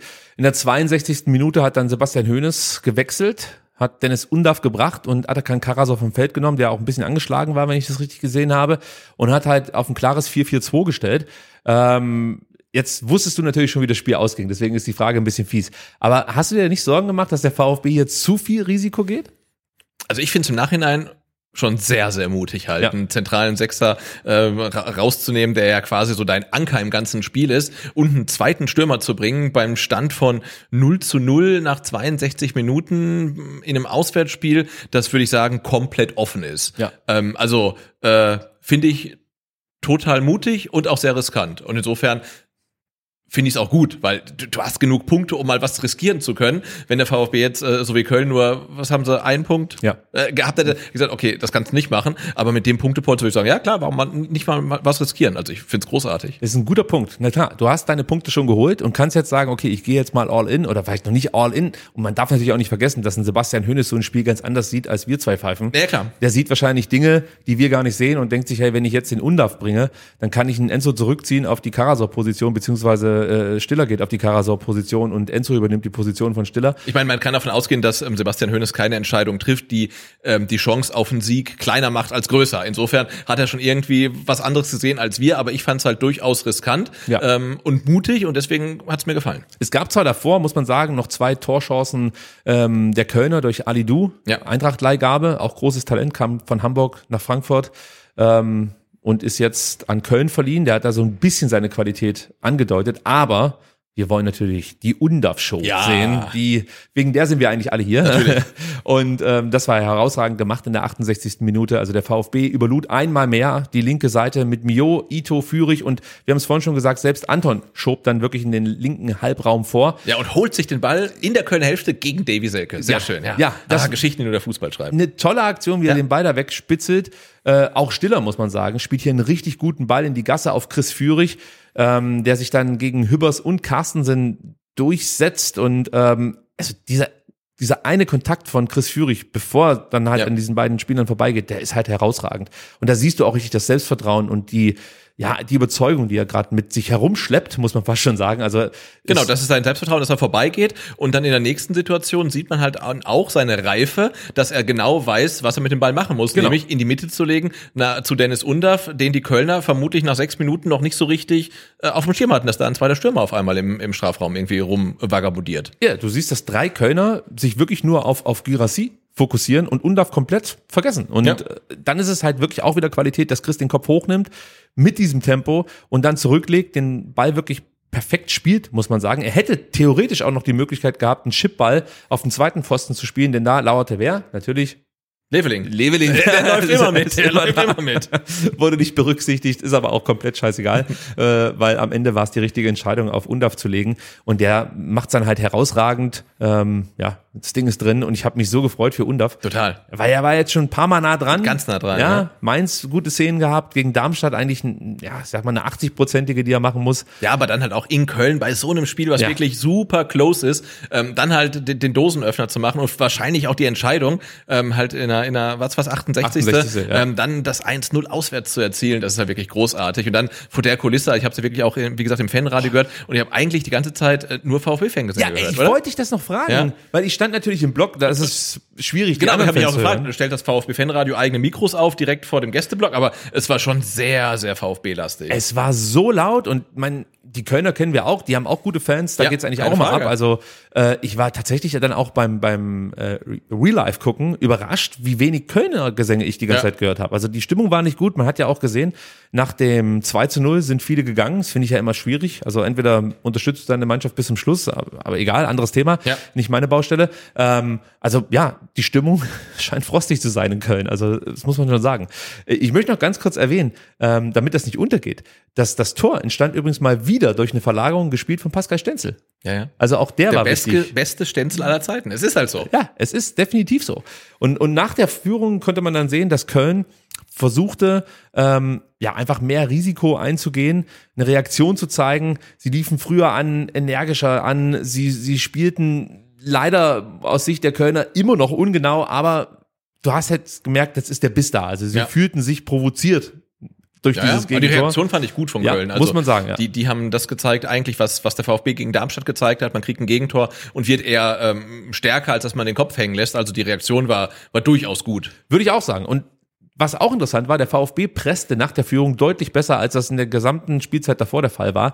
Äh, man rückte endlich wieder gut nach und setzte die Kölner halt auch unter Druck. Und du hast gemerkt, ja, so richtig kriegen sie es nicht auf die Kette, die Kölner, immer noch die vielen Abspielfehler. Und dann wird dir irgendwann auch mal wieder diese Energie genommen, ja. Also wenn du halt die ganze Zeit anläufst oder Pässe spielst und dann entweder deine Mitspieler dir nicht entgegenkommen, die Pässe schlecht sind, du hast richtig gemerkt, wie dann immer mehr dieses Energielevel abnahm, der Ja. Akku leerer wurde und der VfB Stuttgart das eigentlich wirklich souverän runtergespielt hat, muss man einfach so sagen. Es gab zwar Man immer traut sich kaum zu sagen, aber es ist Ah, halt so, ne? Es, es, gab schon mal so Situationen, da denkst du, oh Mensch, das hätte jetzt auch schief gehen können. Aber ganz ehrlich, ich gucke jetzt auch gerade in mein Sheet, es gab eigentlich keine riesengroßen Chancen mehr Ja. für Köln nach der Führung des VfB Stuttgart. Es gab dann noch mal eine Situation in der 75. Minute, da hat Silas sich einen Schuss genommen, äh, den Chabot, ähm, ja, mit, zwar mit dem Arm abfälschte, aber angelegt, da wurde noch mal Elfmeter reklamiert, aber ansonsten passierte ehrlich gesagt nicht viel. Was, was ich noch sehen konnte, war, dass, dass Köln versucht hat, in der Schlussphase mehr über Körperlichkeit zu kommen. Aber selbst das beeindruckte den VfB überhaupt nicht. Die hielten dagegen, Thema Resilienz haben wir auch schon ein paar Ja. Mal angesprochen, Widerstandsfähigkeit, man konnte das wiedersehen und ähm, ja, Köln, wie gesagt, aus meiner Sicht eigentlich mit keinen guten ähm, äh, Chancen und wenn sie mal in Abschlusssituationen kamen, dann muss man ganz einfach, einfach sagen, die daraus resultierenden Torschüsse, die waren einfach zu harmlos und Ja. immer leichte Beute für Nübel. Deswegen können wir eigentlich gleich schon auf das äh, 2 zu 0 gehen. Lass uns da gar nicht drum herum reden, denn es war wieder Undav. Ja. und wieder Anton, der einen Pass der Kölner abfing und ähm, das diesmal natürlich an der eigenen Strafraumkante, muss man dazu sagen, den direkt weiterleitete auf Seru Girassi. Der legte dann ab auf Silas. Silas spielte zurück auf Girassi und du siehst dann, wie Silas sofort startet. Ja, ja. und jeder wusste, was jetzt passiert, nur keiner konnte es verhindern. Nämlich ein herausragender Ball von Seru auf den ja schon im hohen Tempo sich befindenden ähm, Silas, ja, der dann und, und, durchgeht. und da muss ich auch mal sagen, dass, dass ähm, Girassi äh, gegen Darmstadt seinen ersten Assist in der regulären Spielzeit, wir haben ja dann jetzt gelernt, in der ähm, Relegation hat er natürlich schon für Mio aufgelegt, aber Ja. ähm, dass er so wenige Assists hat, ist eigentlich komisch, ne? Weil er kann so gut vorlegen, so gute Pässe auch spielen, so gut ablegen. Ähm, seltsam. Also da äh, sch- schlummert noch Potenzial auf jeden Fall. Ja, es wäre ja eigentlich ein sicherer Assist geworden, ja, wenn der Silas jetzt nicht an den Innenpfosten gespielt hätte. Ja. Kein Vorwurf an Silas, also er hat alles richtig gemacht, aber Ja gut, es fehlte ich, halt dann der er, er Zentimeter. hätten vielleicht auch gleich rüberlegen können auf Dennis Undaff. Er hat sich dann gedacht, okay, ich mach's über den Pfosten. Ist, ist schöner. Ach, du meinst, es war gewollt? Ja, klar. Nehme ich, nehme ich. Was ich auch beeindruckend fand, war Jeff Chabot, der es tatsächlich schaffte, noch in die Situation zu kommen mit Silas. Also er hatte ja erstmal äh, Rückstand sozusagen, musste aufholen, hat es aber, ich sag mal, so gut gemacht, wie er es eben konnte. Ja, und das, ich meine, er mit seiner Statur, der ist ja auch so eine rennende Schrankwand. Ne? Ja, richtig schnell. Also Ja, war- cooler Spieler. War, war schnell, muss man sagen. Äh, ja, und Silas, wir haben es schon gesagt, Innenpfosten, der Ball springt natürlich einem VfB-Spieler vor die Füße. Das wäre vor ein, zwei Jahren nie im Leben passiert. Ja, und normalerweise hätte ich jetzt gesagt, Jamie Leveling ist mitgelaufen auf der rechten Seite, aber diesmal ist es halt Dennis Undaff, der mitgelaufen ist. Aber auch der zieht halt komplett durch, ne? Also Herausragend, ja? Ja. Also, dass Undav noch durchzieht, das kann ich mir irgendwie erklären. Der Ja. kam erst rein und das ist auch seine Mentalität. Also der wird immer weiterlaufen, wenn man ihn Ja. nicht irgendwie stoppt. Aber auch Girassi ist halt komplett in den Vollsprint gegangen und Ja. mitgelaufen. Also der war jetzt nicht in aussichtsreicher Position, aber er ist in der 88. Minute nochmal mitgegangen. Ähm, und du siehst halt diese Gierigkeit auf Tore. Mhm. Die wollen Tore, die wollen Erfolg und das ist einfach geil. Ja, also das muss man einfach sagen. Und Undav, was man auch noch anmerken muss, in dem Angriff davor, den die Kölner versucht haben, lief Undav wirklich herausragend an. Also das war halt auch nochmal etwas, was mir gut gefallen hat, wie Undav dann gegen den Ball gearbeitet Ja. hat. Das war einfach toll. Und dass Undav natürlich für den VfB das erste Mal in Köln trifft, ist auch irgendwie klar. Denn für Meppen hat er damals auch Ah, sein, sein erstes okay. Tor ja, äh, in Köln geschossen, allerdings gegen Viktoria und nicht gegen den FC. Das muss man Nee, aber ich finde es unfassbar wichtig, ich hatte ja äh, vor ein paar Folgen schon mal gesagt, äh, der VfB hat eine sehr, sehr äh, in Stein gemeißelte Startelf gehabt, jetzt wurde mal ein bisschen durchgetauscht und es ist ja gut auch ähm, Leute wie Rouault, äh, wie äh, ein Undav, wie ein Leveling halt wirklich auch zu integrieren, Ja. weil es werden die Zeiten kommen, wo Spieler äh, verletzt sind, wie, wie es jetzt halt war mit, mit Sagadu oder Silas, die Afrika angeschlagen Cup. waren. Afrika Cup. Und da wäre es natürlich geil, ähm, wenn Anfang Januar, wenn, wenn dann äh, Gerassi weg ist, wir einen Dennis Undaff sehen, der vielleicht schon fünf, sechs Tore auf dem Konto hat und dann halt einfach ganz normal und ganz selbstverständlich die, die neun halt vorne drin Ja. ne? Äh, Ich glaube, es ist auch für die Mannschaft wichtig, dass halt nicht nur ein Spieler im Ja. Fokus steht, sondern dass mehrere äh, im Fokus stehen und dass mehrere auch die Chance bekommen, ähm, ihre Qualität unter Beweis zu stellen. Und das hat man jetzt hier gegen Köln gesehen. Wenn Seru halt nicht kann, weil die Kölner es ganz gut gemacht haben, diese Gefährlichkeit Das der letzten ja, ne? Wochen Ja. ja. rauszunehmen, ja, dann ist halt ein Undarf da und der nutzt dann seine Chance, ja. Und wir haben es ja vorhin schon besprochen und sind eigentlich dann direkt schon beim Fazit. Ähm, wenn du wirklich Girassi aus der, aus der Partie nehmen möchtest, zahlst du dafür einen Preis. Und das bedeutet halt, dass sich irgendwo anders Räume auftun. Und Ja. da ist es halt ganz wichtig, dass die Spieler selbst sich Lösungen einfallen lassen. Unser Trainer kriegt das regelmäßig hin, reagiert entweder mit Einwechslungen oder mit Umstellungen. Ähm, und, und das ist halt auch wieder Qualität, die der VfB aktuell mitbringt. Also wir müssen nicht immer nur über einen Siru Girassi sprechen oder über einen Chris Führig. Das Kollektiv an sich wird von Spiel zu Spiel besser. So. Genau, mittlerweile hast du ja einen Gerassi, einen Undav, einen Führig, einen Mio, einen Silas äh, und die sind alle einigermaßen torgefährlich und das Ja. macht es natürlich dann für die gegnerische Defensive schwierig, alles irgendwie ähm, verteidigen zu wollen. Ja, und natürlich gibt's auch für uns ähm, eine Abhängigkeit von Siru Girassi. So einen Ja, ja, guten klar. Stürmer, äh, wie willst du den, wie willst du den ersetzen? Aber jetzt haben wir er, erstmals ein Spiel gewonnen, ohne dass Gerassi getroffen hat. Ja, aber ich finde ich find diese Entwicklung einfach so geil. Dass Ja. du halt siehst, okay, ja, der ist jetzt nicht mehr so in Szene, aber es gibt andere Stürmer, die tauchen dann komplett unter. Die siehst du nicht mehr. Genau. So, die haben dann zwölf Ballkontakte in 90 Minuten und ähm, dann sprechen danach die Kommentatoren immer davon, naja, er ist die ganze Zeit nicht zu sehen gewesen, aber in der einen Szene war er da. Und das ist bei Seru überhaupt nicht der Fall. Seru ist ständig präsent. Genau, und spricht ja auch einiges äh, für ihn, ähm, dass ein Hönes dann äh, ein Undav nicht für Gerassi bringt, sondern halt für einen Karasor und äh, Gerassi halt drauf lässt, weil er wirklich wichtig war für Stuttgarter Ja. Spiel, auch wenn er nicht getroffen hat. Ja, und was ich auch noch in meinem Fazit mit einfließen lassen möchte, Sebastian, ist wieder eine Qualität, die auch in dieser Saison offensichtlich geworden ist, nämlich dass der VfB ähm, dem Gegner einfach nicht die Zeit gibt, um aufzubauen. Wir hatten ja vorhin schon mal diese, diese Statistik mit den Sekunden, da, wo wir darüber gesprochen haben, dass Köln halt einfach den Ball äh, relativ schnell wieder verloren hat. Und du siehst es aber auch wieder in ähm, der Statistik Pässe pro Defensivaktion. Da hatte Köln halt nur die Möglichkeit, 8,4 Pässe im Durchschnitt zu spielen. Und dann ist der VfB draufgegangen. Und das ist eine Entwicklung, die hat man jetzt auch unter Hönes gesehen. Früher hat man deutlich mehr Pässe zugelassen. Ja. Und in der Saison gegen Darmstadt waren es 11,8 Pässe, die man zugelassen hat pro Defensivaktion. Gegen Mainz sogar nur 7,5 Pässe ja, pro Defensivaktion. Aber ich kann mich da an Werte erinnern, die lagen jenseits der 20. So, und da hat Hönes einfach was umgestoßen, fordert da auch viel von seiner Mannschaft, ohne sie überzufor äh, ohne sie zu überfordern. So ist es richtig. Ja, Und, aber die kriegen es ja auf den Platz gebracht, ne? Und, ja, und äh, sie können es 90 Minuten durchziehen. Genau, und das in Köln, also im Auswärtsspiel. Ja. Ne? Also machst du halt dem, der Heimmannschaft halt ja von Anfang an und die ganze Zeit über Druck. Also das ist richtig gut. Das ist richtig gut. Punkt. So kann man Ja. sagen. Ich würde sagen, wir hören uns ganz kurz mal den Torschützen und den Trainer des VfB Stuttgart an. Also das ist nicht eine Person, um das mal Spielertrainer. Spielertrainer Undav.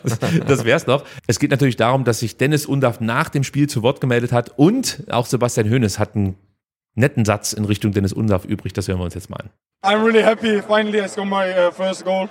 Uh, but most important is the three points that we got, and was a good team victory. He has a big mouth, but uh, he delivers. He showed, uh, I think, at that- any station he played, he, he can score goals. And today he decided the game, and um, I'm, I'm really happy for him. Ja, auf Englisch, damit auch unter unsere internationalen Zuhörer alles verstehen. Ähm, aber das war noch, das war noch ganz interessant zu hören von Sebastian Hoeneß, dass Dennis Undaff offenbar eine große Klappe hat. Habe ich aber nichts dagegen. Ja, wenn das so ähm, dann ähm, umsetzt in die Tat, dann darf er auch gerne äh, Big Mouth haben. Ja, genau. Und er hat es ja gleich danach auch nochmal auf Deutsch bewiesen, weil er, ich meine, den Print-Journalisten ähm, Journalisten ins Mikrofon diktiert hat, dass der Trainer jetzt eine harte Entscheidung treffen müsse. Ja, finde ich Das gut. ist auch eine Kampfansage. Ja, absolut, klar. absolut. Ich meine, ich finde es auch gut. Also geh voran.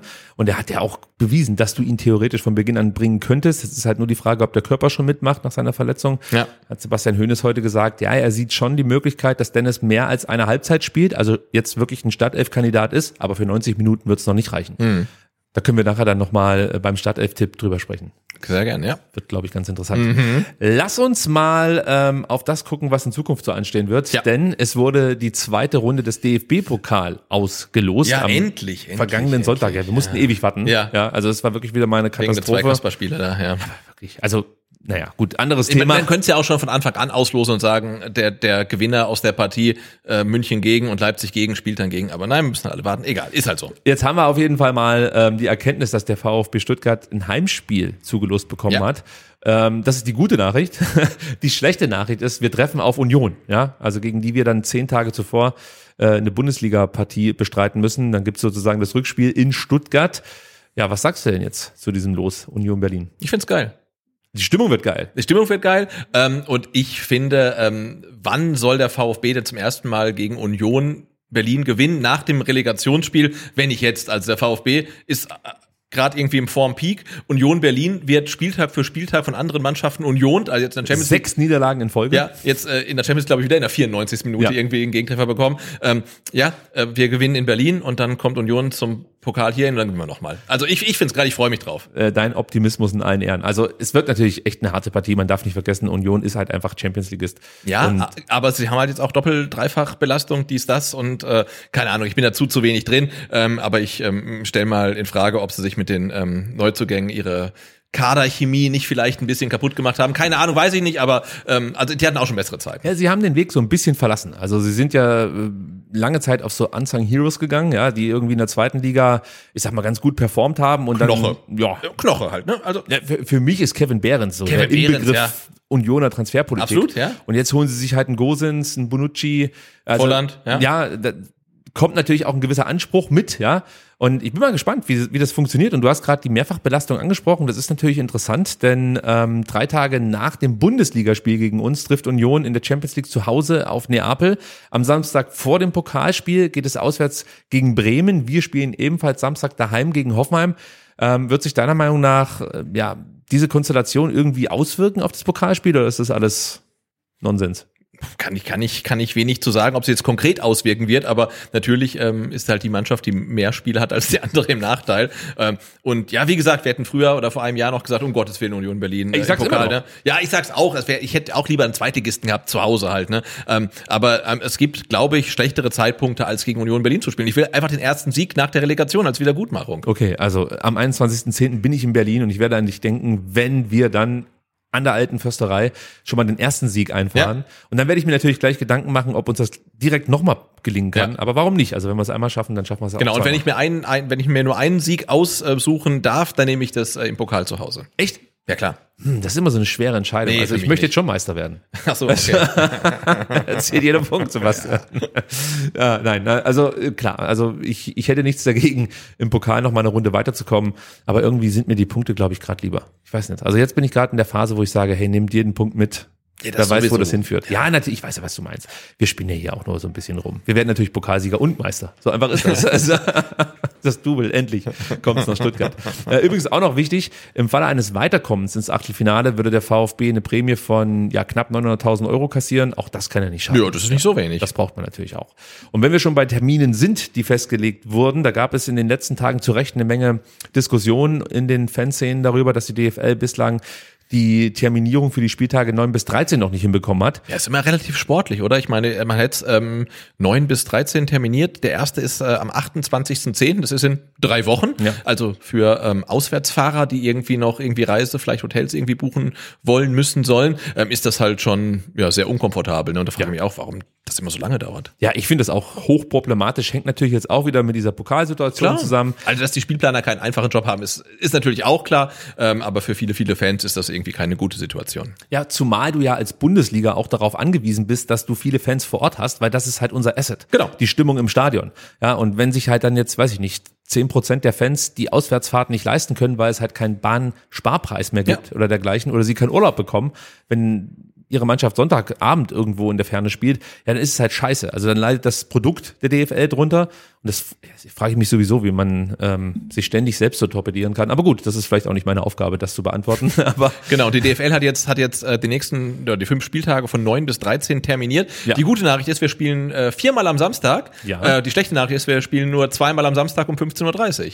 ja, kann man so und so Wobei, sehen. äh, ein Topspiel, also die, wahrscheinlich hat die DFL auch nur so lange gewartet, um zu gucken, wer, wer denn Topspiel ähm, würdig ist. Und das ist natürlich der VfB. Und deswegen ähm, hat man an Spieltag äh, 12 und 13 Ja. ähm, in Frankfurt und dann zu Hause gegen Bremen ähm, das Topspiel am Samstagabend um 18.30 Uhr. Wobei Topspiel bei Eintracht Frankfurt, das geht mir momentan schwer von den Lippen, ist es somit die langweiligste Mannschaft aktuell. Die schießen keine Tore, die bekommen keine Tore. Also da passiert nicht viel. Aber in Frankfurt ist natürlich immer Ja. geiles Auswärtsspiel und dann Flutlicht und so. Das wird schon ziemlich cool, glaube ich. Und Bremen, ja, wird auch gigantisch. Geile Fans Ja. und auch da wird das Neckarstadion, denke ich mal, äh, ja, einfach Spaß machen. Und äh, du hast natürlich jetzt die LED-Lichtshow, Sebastian. Die müssen wir natürlich auch einsetzen. Das ist der zweite, zwölfte. Ich weiß nicht, ist das schon der Adventsvorabend oder so? Vielleicht gibt es da irgendwie Kerzengeflacker oder Ah, so. ich freue mich schon ah, drauf. schön. Was vielleicht auch ganz interessant ist ähm, für alle VfB-Fans, am Sonntag, den 5 5.11. spielen wir um 17.30 Uhr in Heidenheim. Also das ist ja auch nicht so weit von Stuttgart entfernt und da kann man dann vielleicht sich auch noch Tickets sichern rechtzeitig und dann einfach nach Heidenheim düsen. Man sollte, glaube ich, dann aufs eigene Auto zurückgreifen. Vermutlich. Also ja. wie, oder aufs Fahrrad. Also es ist wirklich nicht weit. ja, Ähm, es ist halt dann der 5.11. Ja, und aber- es sind ein paar Berge dazwischen, Sebastian. Ja, genau. Aber es ist ja, wie gesagt, durch den Klimawandel ist ja sowieso alles relativ warm jetzt, auch jetzt noch. Also genau. Und die ähm, beiden Heimspiele ähm, gibt es dann tatsächlich äh, am Samstag, den 28.10. 15:30 der VfB äh, gegen Hoffenheim und am 11.11. nicht gegen Köln, sondern gegen Dortmund zu Hause dann. Wird glaube ich auch ein cooles Spiel. Ich muss auch sagen, also wenn ich mir den Spielplan so angucke, irgendwie ist der, ist der echt okay für den Ja. VfB Stuttgart. Ja, also du hast natürlich Gut, jeder Spielplan ist okay, wenn du die Spiele gewinnst. Ja, ja, ja, aber du, jetzt guck mal, du hast halt nie irgendwie so drei, vier Mannschaften hintereinander, So Klopper, ja, ja. ja, die du gar nicht besiegen kannst. Natürlich ist ein Spiel gegen Frankfurt in Frankfurt schwer. Natürlich ist ein, Sp äh, ein Spiel gegen Dortmund schwer, keine Frage. Aber dann hast du halt wieder Heidenheim, das musst du einfach gewinnen, sorry. Ja, also, Na, jetzt lass mal durchgehen. Also ich würde sagen, jetzt VfB zu Hause gegen Hoffenheim ist ein Punkt. Also nee, das musst du gewinnen. mu musst du nicht gewinnen. Ich will das gewinnen. Du willst das gewinnen. Also drei. Ähm, Ich dann möchte spielst erniedrigen. Du, genau, dann spielst du in Heidenheim. Ist eigentlich ein Auswärtssieg, ganz klar. Ja, musst du gewinnen. Also sechs Punkte. Dann zu Hause gegen Dortmund. ja, das ein verlierst Punkt. du in der Regel. Ja, ist ein Ja, Punkt. ich wünsche mir einen Punkt, aber das verlierst du Also in okay, der Regel. jetzt bleiben wir bei sechs Punkte. Ja. In, in, in Frankfurt. Das ist ein Brett. In der Ja. aktuellen Verfassung sage ich, äh, ist da sogar ein Sieg drin, aber mit einem Punkt kann ich leben. Okay, und dann spielst du zu Hause gegen Bremen. Das Musst du gewinnen. musst du ja auch gewinnen. Ne? Ja. Also die, die, dieser, dieser Fünferpack ähm, sind eigentlich neun Punkte. Ja, zehn.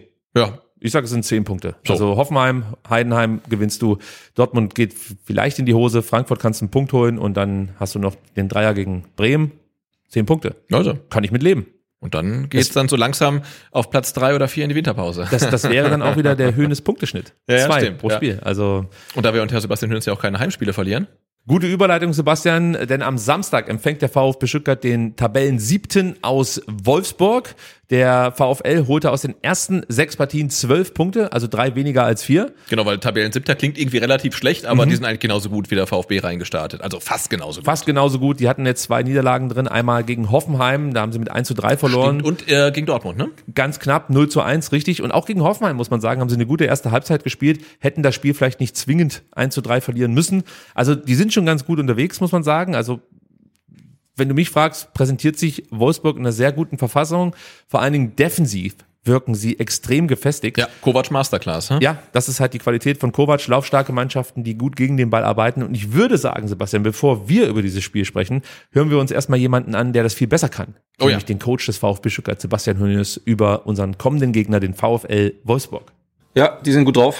Ähm, ich finde, dass sie sich auch nochmal richtig ähm, gut verstärkt haben. Haben jetzt da sowohl in Spitze und Breite, finde ich, einen richtig guten Bundesliga-Kader. Ich finde, dass auch Nico äh, ja, sukzessive die Mannschaft weiterentwickelt hat. Sie ist topfit, äh, ist bereit zu marschieren, taktisch mit und gegen den Ball gut ausgebildet und haben halt einfach äh, richtig gute individuelle ähm, Qualität in den, in den eigenen Reihen. Ähm, und das ist nicht nur Wind als derjenige, der gerade hauptverantwortlich ist für die Tore, da sind auch ein paar andere dabei. Also das ist, das ist eine richtige Herausforderung, ein richtig gutes letztes Spiel vor der, vor der Länderspielpause. Ähm, freuen wir uns richtig drauf, um dort uns aktuell mit einer der besten Mannschaften in Deutschland zu messen. Ähm, was brauchen wir?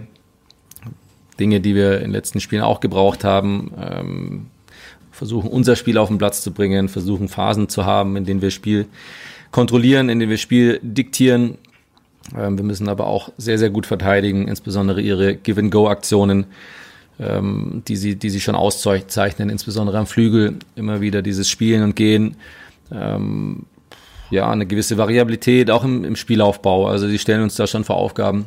Da müssen wir wach sein, mitdenken, aber bei all dem nicht vergessen, dass wir unsere eigenen Dinge auch auf den Platz bringen wollen. Und das wird wieder die Aufgabe, die, die, die uns sich darstellt.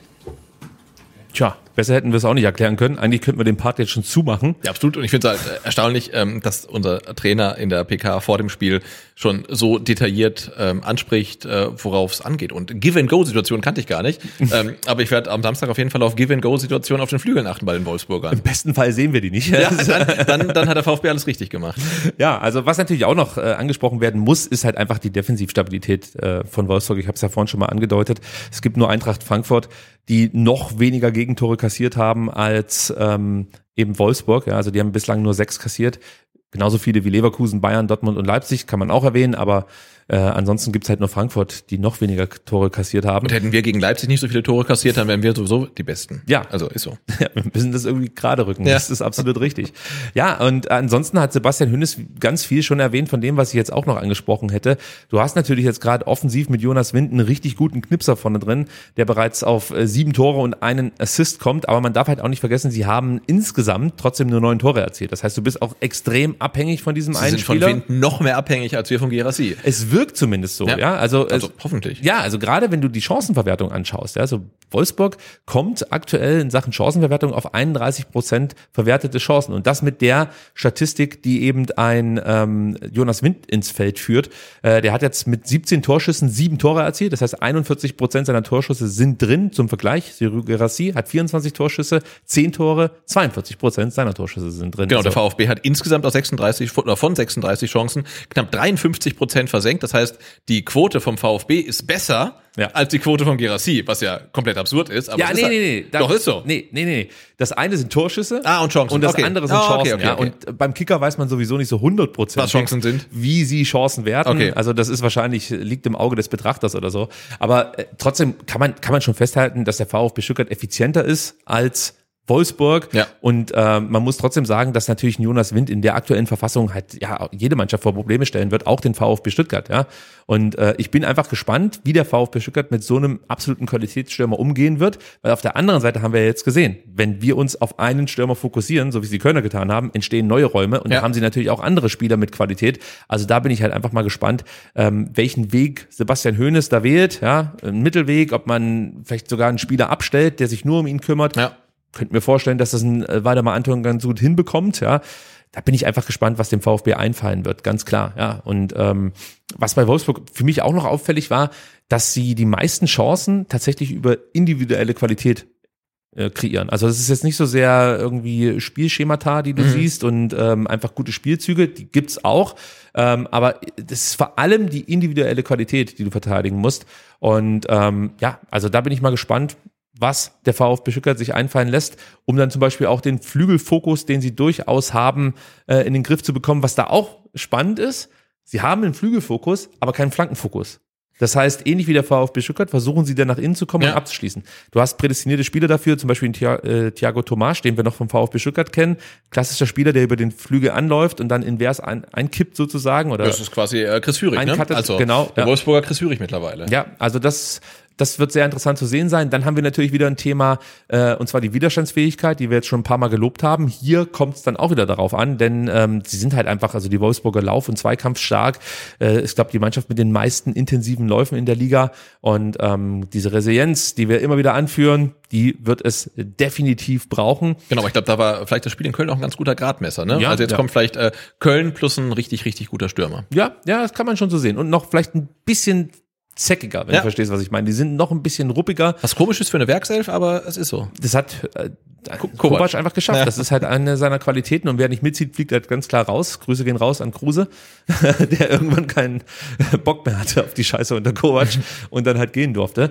Äh, wo ich allerdings klare Vorteile sehe beim VfB Stuttgart, das hat der Sebastian Hoeneß am, am Ende auch nochmal angesprochen, dass wir auch eigene Qualitäten ins Feld führen. Das ist zum Beispiel das Thema Tempo. Ja, also die, die Wolfsburger sind nicht die allerschnellsten. Ja, Thiago Tomasch, den wir, wie gesagt, aus anderthalb Jahren VfB Stuttgart ganz gut kennen, der hat Speed. Auch ein Czerny hat Speed, keine Frage. Aber das sind dann schon die einzigen zwei Spieler, die in der Saison die 34er-Marke geknackt haben. Okay. Sie haben noch mit Lacroix einen Spieler, der das könnte, einen Innenverteidiger, ähm, wahrscheinlich auch noch andere. Ich meine, auch ein Wimmer, dass der über 34 laufen kann. Aber bislang kriegen sie dieses Tempo zumindest jetzt nicht so in Szene gesetzt Ja. und die Spieler können das halt einfach nicht so ausspielen, wie sie es vielleicht gerne wollten. Oder es ist erstmal, ja, auch Absicht vom Trainer. Kann auch sein, dass er sagt, hey, wir gehen das Ganze kontrolliert und behäbiger an, als andere Mannschaften und setzen nicht so sehr auf Umschaltsituationen. Kann auch sein. Also das werden wir dann natürlich auch sehen am Samstag. Und ich lehne mich mal weit aus dem Fenster, Sebastian, und behaupte, wer die Flügel dominiert, der wird das Spiel ziehen. Äh, wie gesagt, Wolfsburg setzt auf Angriffe über außen. Sie haben aber auch Probleme damit, die Flügel dicht zu bekommen. Das ist wiederum die Kehrseite der Medaille. Und äh, das könnte uns natürlich entgegenkommen. Also gerade was das Thema Tempo angeht, da haben wir ja ein paar schnelle Spieler. Ja. Silas ist wieder fit, den könntest du dann vielleicht bringen. Und auf der anderen Seite Chris Führig hat auch Speed. Also das könnte ganz interessant werden. Wichtig ist halt, man muss Wolfsburg clever bespielen. Das heißt, gut verschieben, viel laufen, viele Passfenster schließen. Im Zentrum setzt Kovac auf kurze Pässe, da brauchst du auch ein bisschen Geduld. Sie selber haben auch immer wieder Geduld. Wir haben bewiesen, dass wir Geduld haben. Also es könnte auch eine ziemlich triste Partie werden. Man kann sich nicht vorstellen, aber es könnte sein. Stell dir mal vor, das geht 0 zu 0 aus. Das glaube so. ich nicht. Ja, man, man kann nicht glauben, aber ähm, es wird auf jeden Fall äh, ja, ein, ein, spannendes Spiel und ich glaube auch mal ein neues Spiel. Ne? Also Das, genau, das glaube ich. Es, es wird ähm, vor allem darauf ankommen, dass man auch weiterhin diese, diese Ruhe sich bewahrt, die man in den letzten Ja. Partien immer wieder gezeigt hat. Sich bloß nicht locken lassen von den Wolfsburgern. Das werden sie immer wieder versuchen.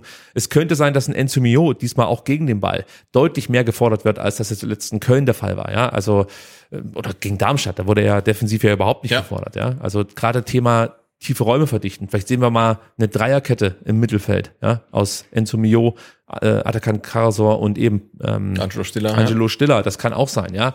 Und gegen den Ball ist Wolfsburg, ähm, ja, wir haben es schon ein paar Mal gesagt, wirklich auch wieder eine typische Kovac-Mannschaft. Das ist schon interessant, wie schnell diese Mannschaft die Handschrift von Kovac ähm, bekommen hat und angenommen hat. Ähm, also sehr unangenehm ruppig. Ich habe schon gesagt, sie suchen viele direkte Duelle, auch in der Luft und am Boden. Also sie sind wirklich überall zweikampfstark. Und das wird jetzt wirklich die reife Prüfung für den VfB werden, da lege ich mich fest. Und dann gibt es noch eine Aussage von Thiago Tomasch, Sebastian, die würde ich im Vorfeld der Partie mir ausdrucken und einfach in die Kabine legen. Du kannst ja ganz gerne mal mit uns teilen. Genau, äh, Thiago Thomas, der sich, glaube ich, auch geäußert hat, dass er ähm, hofft, ähm, dass er äh, im Neckarstadion nicht ausgepfiffen wird, wobei ich glaube, da muss er keine Sorge haben, weil wir haben, glaube ich, alle in guter Erinnerung. Absolut. Ich Ähm, habe gesagt, er wird nur die Bro-Hymn hören die ganze Zeit. Ja, absolut. Keine Pfiffe. Ähm, genau, und danach hat er noch gesagt, äh, wir sind das bessere Team, haben eine höhere individuelle Qualität, ähm, aber das müssen wir am Sonntag auch, am Samstag auch zeigen. Ja. Und ich finde, damit hat er ein Stück weit recht, ähm, aber du hast auch recht, ähm, das kann man auch in die VfB-Kabine ähm, reinhängen und sagen, hey, dann äh, zeigt äh, denen mal, die die bessere individuelle Qualität haben, ähm, dass sie ja trotzdem dann verlieren. Aber klar, ähm, wenn man sich die Kaderwerte anguckt und was Wolfsburg halt Jahr für Jahr ausgibt, äh, dann ist die Mannschaft eigentlich besser als der VfB. Ähm, aber ja, in der aktuellen Situation und mit einer guten Teamleistung ähm, sehe ich da ein relativ offenes Spiel eigentlich. Das sehe ich genauso wie du. Die Frage ist nur, was macht man eigentlich, um sich perfekt auf so ein Spiel vorzubereiten? Richtig, Vasenabend, Sebastian. Am gestrigen Mittwoch fand ähm, genau dieser im Hofbräu-Zelt statt. Die ganzen Profis waren am Start, Trainerteam, Alex Werle, Klaus Vogt und übrigens auch die VfB-Frauen waren mit dabei. Ist jetzt natürlich die Frage, ist das gut oder sollte man sich da eher Sorgen machen, wenn man am Mittwoch auf den Vasen geht? Am Mittwoch, am Mittwoch, da, da kann man alles noch machen. Am Samstag ist Spiel ähm, und solange der VfB da nicht irgendwie kurz nach Mallorca fliegt, finde ich, ist es alles okay. ja, da hätte ich auch Sorgen, das stimmt. Genau. Und wenn du als Sponsor, ich glaube, äh, bei den VfB-Frauen ist es so, äh, ein, ein, ein Dirndl-Ausstatter hast, dann bleibt dir wahrscheinlich nichts anderes übrig, als auf den Vasen zu gehen. Ja, ich glaube auch die Jungs und die Mädels natürlich genauso, die haben sich den Ausflug jetzt mehr als verdient. Sowohl die Männer wie wie auch die Damen sind hervorragend die Saison gestartet, ey, und dann kann man am Mittwoch auch schon mal ähm, vielleicht die eine oder andere Maß trinken. Aber du weißt, sollte es schief gehen, ja, dann wird es natürlich so kommen, dass sich irgendjemand wieder aus dem Blätterwald hervorwagt und behaupten wird, dass genau dieser Vasenbesuch dazu führte, dass Natürlich. der VfB Der, Vasen, so, der Vasenfluch. dass der VfB nicht so gut drauf war, aber ich, ich sehe es wie die meisten Amateurkicker, ein bisschen Restalkohol kann nie schaden. Absolut. So. Ja. Und äh, was ich übrigens auch noch erwähnen möchte, Thema verdient, was sich die Jungs und theoretisch auch die Mädels verdient hätten, aber die kommen leider nicht in den Genuss, ähm, das öffentliche Training am Dienstag. Hast du es gesehen, was da los war? Ich habe es nur gehört, dass wahnsinnig viel los gewesen Es sein war soll. unglaublich. Ich meine, es war ja Brückentag, glaube ich. Ne? Es war, nee, es war Tag der Deutschen Einheit. Es war sogar der 3. Feiertag, Oktober, okay. Genau. Da ich ja im Ausland weilte, habe ich jetzt irgendwie nicht mehr so ganz auf dem Schirm. Ja, ja. Ähm, ja da war richtig, richtig guter Zulauf und äh, total schön, weil der VfB hat sich ja vor, ich weiß nicht, vor einem Jahr vielleicht entschieden, auch wieder mehr öffentliche Trainings zu machen, um wieder ein bisschen nahbarer zu werden. Und ich glaube, die Fans nehmen es auch dankbar an. Und wenn das dann an einem Tag ist, wo die meisten oder wo was niemand arbeiten muss, äh, kommen sie dann halt wirklich auch in Strömen, die Fans. Und äh, finde ich super. Ich würde sagen, wir machen noch ganz kurz die Player to Watch. Die sind mir nämlich durchgegangen. Ich habe dann schon über den VfB geredet, aber wir waren mit Wolfsburg noch gar nicht fertig. Ja. Wir machen es aber ganz schnell, ja, weil Ja. wir schon wieder ja 90 Minuten auf der Uhr haben und wir wollen ja eigentlich nicht länger als 90 Minuten senden. Hm, wird schwierig. Also lass uns loslegen mit einem Spieler, den wir ganz gut kennen, Thiago Tomasch. Ja, ich den möchte kenn ich. ihn unbedingt erwähnen. 21 Jahre alt, gehört also voll mit in unser Schema. Äh, hat viel Tempo, zieht immer wieder Fouls. Das macht er finde ich herausragend, wie, wie, wie gut er in aussichtsreichen Positionen immer wieder Fouls zieht. Da müssen wir aufpassen, dass wir da nicht äh, uns ins eigene Fleisch schneiden und auf diesen alten Trick äh, reinfallen. Er hat ein gutes Passspiel, gute Dribblings und ich habe es vorhin schon gesagt, was mir bei ihm auch immer wieder gut gefällt, das von außen nach innen ziehen, dann abschließen. Ja. Er hat einen guten Abschluss. Ja? Genau, aber ich habe auch in der Saison schon gesehen, ähm, wenn ich mal die Zusammenfassung von Wolfsburg gesehen habe, Ja. gute Abschlusspositionen und teilweise richtig schlechter Abschluss dann. Also ähm, trifft die Schüsse teilweise nicht so, wie es Chris Führig teilweise macht. Ähm, und ähm, wenn ich aus meiner leidgeplagten VfB-Vergangenheit erzählen darf, ähm, defensiv teilweise auch richtig schwach. Absolut, da gebe ich dir recht. Und das mit den Schüssen wollte ich noch anführen. Er hat einen guten Abschluss, kriegt ihn aber nicht immer hin. also also das, kriegt halt nicht so oft auf den Rasen. ja, ne? ja, ja, aber wenn er, wenn er in guten Positionen ist, müssen wir da höllisch aufpassen, weil Klar. wir wissen, was er kann. Also ich finde, das ist schon ein geiler Spieler und wenn wir nicht so eine hohe Kaufoption gehabt hätten, hätte ich auch nichts dagegen gehabt, wenn du den irgendwie noch hier in Stuttgart behalten Absolut, hättest können. ja. ja, aber ich meine, acht Millionen oder so hätten wir uns halt nicht leisten Nee. können. Das war nicht die Kaufoption, aber das ist das, was angeblich Wolfsburg bezahlt Ja. hat. Wir hätten noch mehr bezahlen müssen. Das war halt komplett utopisch. Aber bei Thiago Tomasch sehe ich schon das, das Potenzial einfach, dass der sich zu einem absoluten ja, Top-Spieler entwickeln kann in der Bundesliga. Also der bringt ganz, ganz viel mit. Gleiches gilt übrigens auch für Patrick Wimmer. Den kennst du vielleicht noch aus seinen Bielefelder Kleine Tagen. alte Amine, ja. Richtig, ist erst 22 Jahre alt. Ja, gefühlt auch schon zehn Jahre Bundesliga-Erfahrung, ne? Oder Zweitliga-Erfahrung. Ja. Ja. kam im Sommer 22 aus Bielefeld. Und auch bei ihm wieder, ähnlich wie vielleicht bei Enzo Mio oder bei einem Musiala, der wirkt schmächtig, ist aber super robust, Ja, ja. geht immer brutal hart in die Tacklings, arbeitet richtig gut gegen den Ball. Äh, offensiv sind die Qualitäten bekannt, super gute Steckpässe, dribbelstark. Ähm, ist, ist wirklich ein Spieler, der, der macht einfach Spaß. Ja, dem guckst Ja. du gerne beim Kicken zu. Geiler Typ, so äh, was das Thema auf dem Platz angeht. Ich weiß nicht, wie es außerhalb ist. Da hat uns ja mal Eva Lotter Bohle erzählt, dass der nicht ganz so oder? einfach sein also ich soll. glaube, gerade ja, der, ja, der, der Wechsel von Bielefeld nach Wolfsburg war nicht so ganz ohne Nebengeräusche. Ja, was man bei ihm auch noch kritisieren kann, ist die Qualitäten im Abschluss. Da kann er sich noch steigern. Und aktuell hat er auch keinen leichten Stand, ist mir aufgefallen. Nicht mehr gesetzt, kam jetzt gegen ähm, Frankfurt ja in der 90. Minute Ah, erst okay. rein. Ich weiß nicht, ob da irgendwelche Wehwehchen vorlagen, aber ähm, hat mich überrascht, weil ich fand ihn eigentlich ganz okay in Wolfsburg. Ja, Ja. Also in der vergangenen Saison. Und jetzt scheint das ein bisschen schwerer zu haben. Und einen, den habe ich schon ein paar Mal erwähnt, wenn es um Player to Watch geht, weil ich den herausragend finde als Innenverteidiger.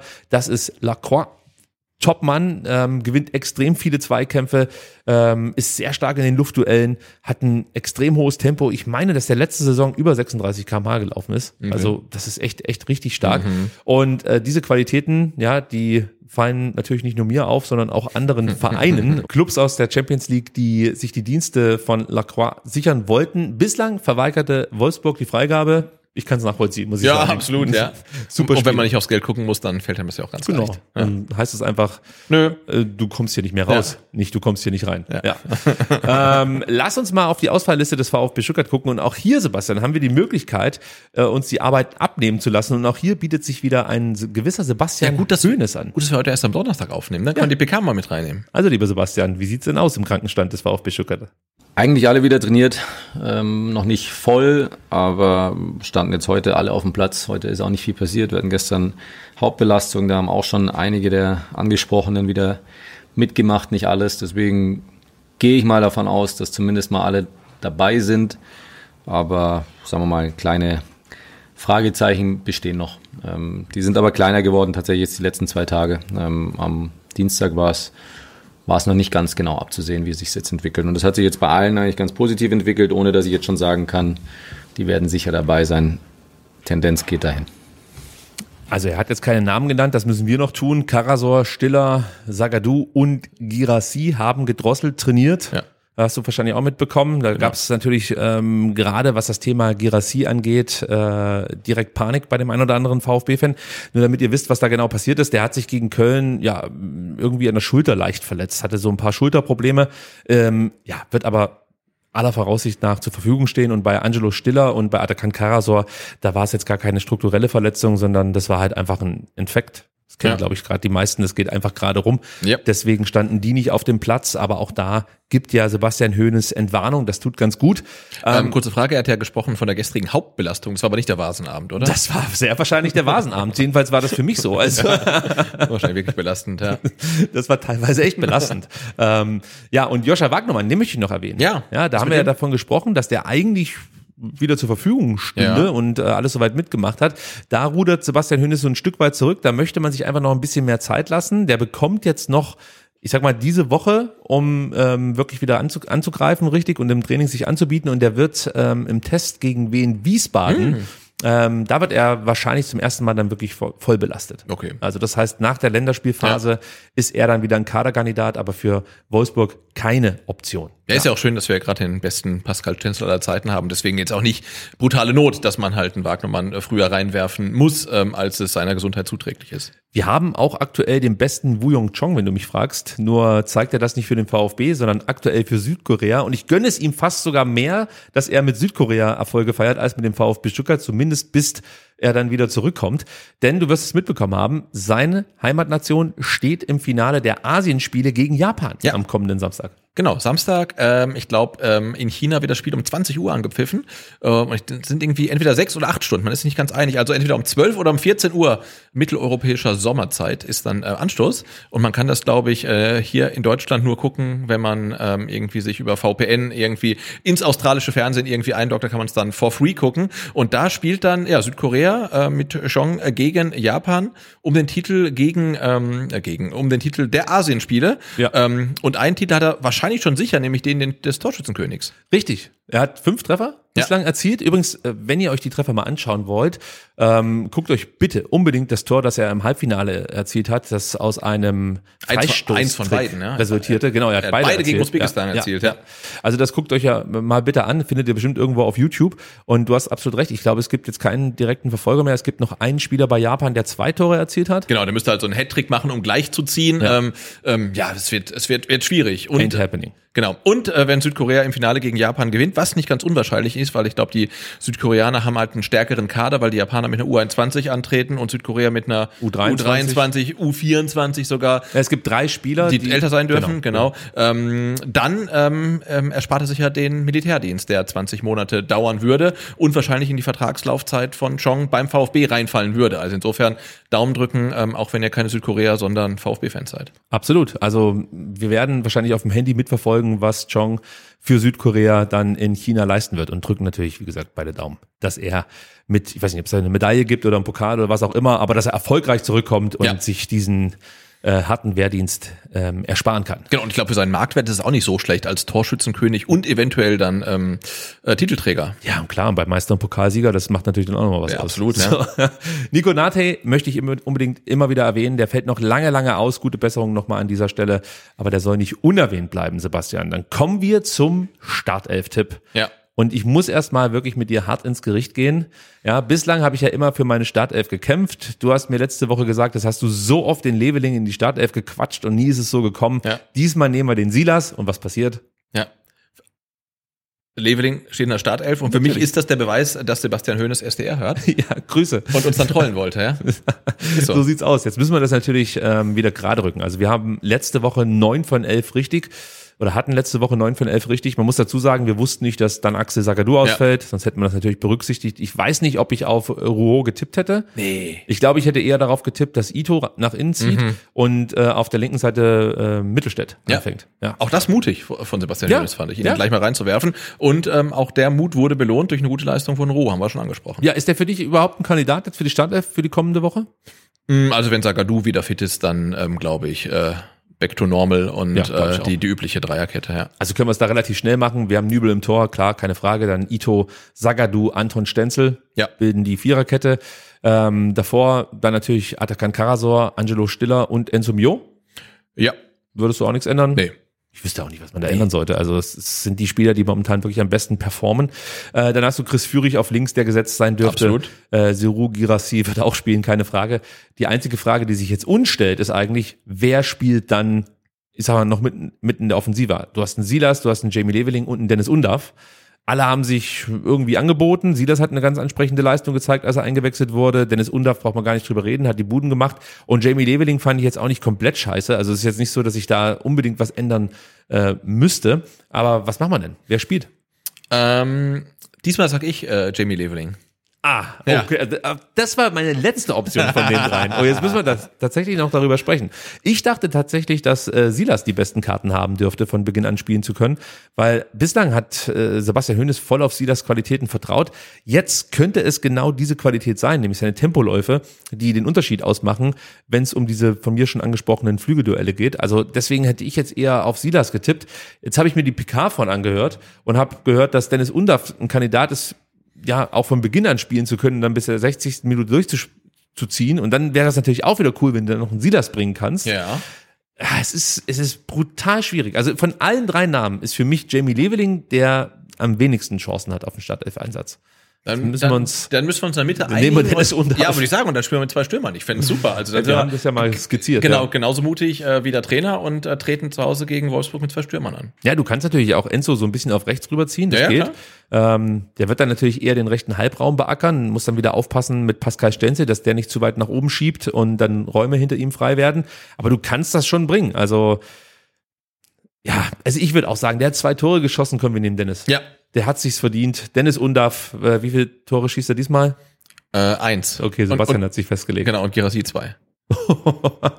okay. Und Jonas Wind auch zwei. Und jetzt, ah, okay, ich wollte nämlich gerade fragen, äh, spielt Nübel wieder zu null? Nein, nein, 3-2 geht's diesmal aus, leider nur. Sebastian hat meistens recht, jetzt wisst ihr Bescheid. okay, dann lass uns noch ganz kurz auf die U21, die U19 und die VfB-Frauen schauen. Äh, der VfB hat ja vor einiger Zeit mal einen herben Rückschlag gegen Homburg. Du weißt, 1, 1 zu 8. 8 war das, glaube ich, ne? Und Ja. seitdem, da gab es, glaube ich, ein Unentschieden und seitdem sehen die ähm, Ergebnisse vom VfB 2 eher aus wie Tennisergebnisse, oder? Komplett weird. Also hier nochmal der Hinweis, wenn ihr alle Tore der zweiten Mannschaft des VfB Stuttgart sehen wollt, dann kommt jetzt rüber auf YouTube, da könnt ihr sie bestaunen und es gab reichlich davon.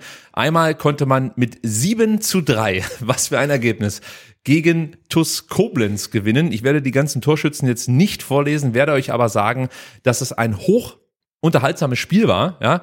Gleichzeitig hat sich der Trainer natürlich darüber aufgeregt, dass man ähm, ja gerade beim Verteidigen ja so ein Stück weit äh, die Ernsthaftigkeit vermissen ließ. Äh, Also, ich glaube, so ein 7 zu 3 ist halt für die Zuschauer irgendwie ein Spektakel und wirklich ein Fest und für einen Trainer ein kompletter Graus. Vor allen Dingen, äh, also die, die, die Torliste ist ja auch komplett absurd, wenn man überlegt, äh, man liegt nach 24 Minuten 0-1 hinten, um das Spiel dann 7 zu 3 zu gewinnen. Also ähm, da hat es, glaube ich, auf beiden Seiten defensiv äh, nicht ganz so gepasst. Wen man da aber definitiv herausheben muss, das ist natürlich Raul Paula. Den darf man sowieso je, jedes Mal erwähnen. Es Eigentlich. ist brutal, was der Ja. Junge gerade abzieht. Also der trifft in jedem Spiel, gerne auch mehrfach ähm, und hat das natürlich auch gegen die TUS Koblenz getan. Zwei Tore erzielt, genauso wie Leonhard Münst. Ja, auch der Rückkehrer, ja. Der Rückkehrer trifft zweimal. Genau, und auch Thomas Castanaras hat genetzt. Genau, so sieht's aus. Und es ging mehr oder weniger für Raul Paula äh, genauso weiter. Dann am Dienstagnachmittag, am Feiertag, gab es nochmal eine Partie gegen Hessen-Kassel und die gewann der VfB mit 5 zu 1, Sebastian. Das ist komplett Wahnsinn. Da lag man dann zur Halbzeit schon mit 3 zu 0 vorne. Wieder zwei Tore von Raul Paula, wieder ein Tor von Leonhard Münst und Dejan Gallien. Ich weiß immer noch nicht, ob ich den Namen richtig ausspreche. Auch der konnte zwei Treffer erzielen. Der VfB ist aktuell Zweiter, einen Punkt hinter den Stuttgarter Kickers und Ihr könnt euch schon mal merken, am 21.10. wird der VfB nicht nur zum ersten Mal gegen Union Berlin gewinnen, sondern da gibt's dann auch das Derby, das Topspiel, Kickers gegen VfB. Das ist ja Wahnsinn. Also an einem Tag Kickers gegen VfB und VfB gegen Union, Berlin. Ja. Boah. Ja, wir haben es jetzt in der Reihenfolge falsch genannt. Also sprich, äh, der VfB bestreitet ein Heimspiel gegen die Stuttgarter Kickers und natürlich, also der VfB 2 und äh, der VfB 1 ein Muss nach Auswärtsspiel. Berlin, genau. genau. Und dann zehn Union. Tage später ähm, kommt dann äh, Union Berlin nach Stuttgart zum Pokalspiel. Ja, aber ich, ich freue mich wahnsinnig auf den 21.10. Ich bin dann, ich weiß noch nicht, ob ich leider sagen soll, aber ich bin halt in Berlin, Ja. würde aber auch gerne natürlich bei diesem Spiel dabei sein. Ich glaube, ich gehe dann fast eher zur zweiten. Also mal Nein, nein, kannst du da Ja, berichten, ja, was so abging.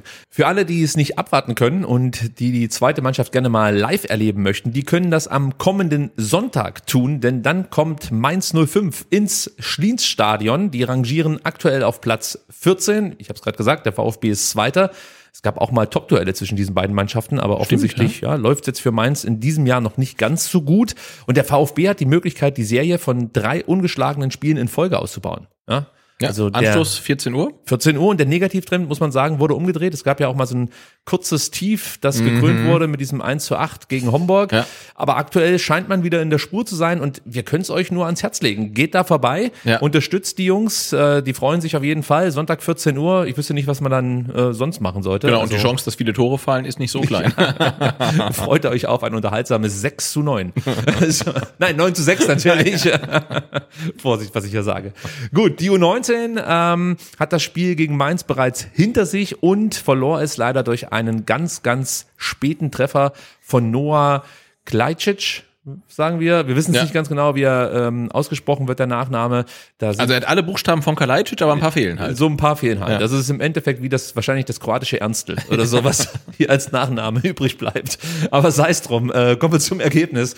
Also Mainz gewinnt 3 zu 2 gegen den VfB. Lauren Preuß und Julian Lürs äh, brachten den VfB zweimal in Führung. Am Ende reichte es dann leider nicht und Nico Willix U19 kassierte somit die zweite Niederlage dieser Saison. Tabellarisch ist immer noch alles soweit drin, sieht ganz gut aus. Man liegt auf Platz 4 mit zwei Punkten Rückstand auf eben jenes Mainz 05.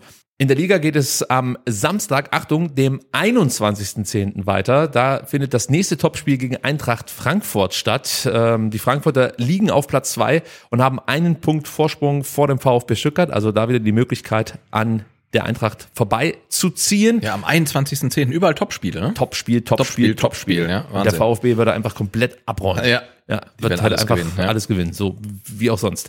Und dann kommen wir zu den VfB-Frauen. Da möchte ich erstmal was ankündigen. Wir werden ähm, vermutlich in der kommenden Sendung, vielleicht aber auch erst in zwei Wochen, aber ziemlich zeitnah, uns ausführlicher mit den VfB-Frauen beschäftigen und dann natürlich das Thema so ein bisschen in den Fokus rücken. Wir nutzen einfach die Länderspielphase, der VfB hat spielfrei, es gibt nur Testspiele. Ähm, das heißt, dann wollen wir ein bisschen ausführlicher über die VfB-Frauen sprechen, äh, für die es ja weiter richtig rund läuft. Der dritte Sieg im dritten Ligaspiel. Am Sonntag gab es ein 4 zu 0 gegen den TSV aus Tettnang. Die Tore erzielten zweimal Jana Beustein, wer auch sonst. Ja. Ähm, Anja Zelensky und Sophie Geiring. Sebastian, ähm, du hast das Spiel, äh, zumindest mal die Highlights dir angeschaut. Wie zufrieden bist du denn aktuell mit den VfB-Frauen? Ähm, ich bin sehr zufrieden, weil ich glaube, das Problem der letzten Saison waren ja weniger die Leistung als vielmehr die Ergebnisse, weil teilweise war man ja brutal überlegen und hat trotzdem keine drei Punkte geholt. Und ähm, in dieser Saison scheint man eine gewisse ähm, Effizienz an den Tag zu legen, was natürlich auch an den Neuzugängen liegt, gar keine Frage.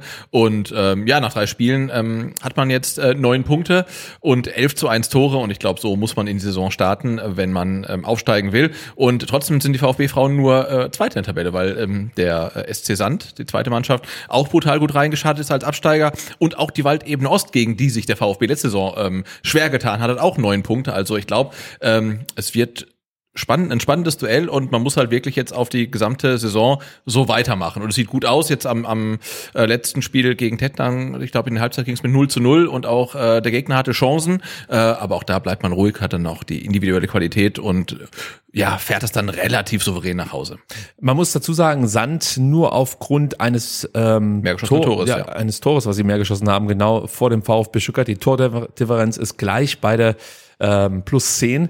Und ja, du hast gesagt, Waldebene Stuttgart Ost, auch die mit beeindruckenden elf erzielten Treffern, drei Gegentoren. Also da ist auch ähm, Spaß garantiert. Auch Hegau sehe ich gerade, auch elf erzielte Tore. Ja, ja, da geht's runter in der Liga. Ja. Gesangsverein. Äh, die nächste Partie findet in äh, Gottenheim statt, wenn ich das richtig sehe. Jetzt hier, weißt du, wo Gottenheim ist? Ja, Echt jetzt? Okay. Was, ich ich freue mich jetzt schon auf die Kommentare. Also meiner Meinung nach ist Gottenheim im Breisgau. Ich habe keine Ahnung, wo Gottenheim ist. In der Nähe von Freiburg. Ich kenne nur Göttingen, ja. Ja, na, das ist, das ist was anderes, das weiß ich schon. Aber ähm, ich sag mal, langjährige STR-Hörer, die werden natürlich schmunzeln, wenn wir hier wieder geografische Einordnungen treffen, die meistens Ja. komplett daneben liegen. Aber ich, ich bin mir relativ sicher, dass Gottenheim tatsächlich in der Nähe von Freiburg liegt. Okay. Wenn ihr es besser wisst und das beweisen könnt, dann schreibt es in die Kommentare. Was wir auf jeden Fall wissen ist, ähm, dass am 15. Oktober die VfB-Damen dann wieder in Stuttgart spielen. Und soweit wir wissen, dann nicht in Obertürkheim, sondern in Bad Cannstatt.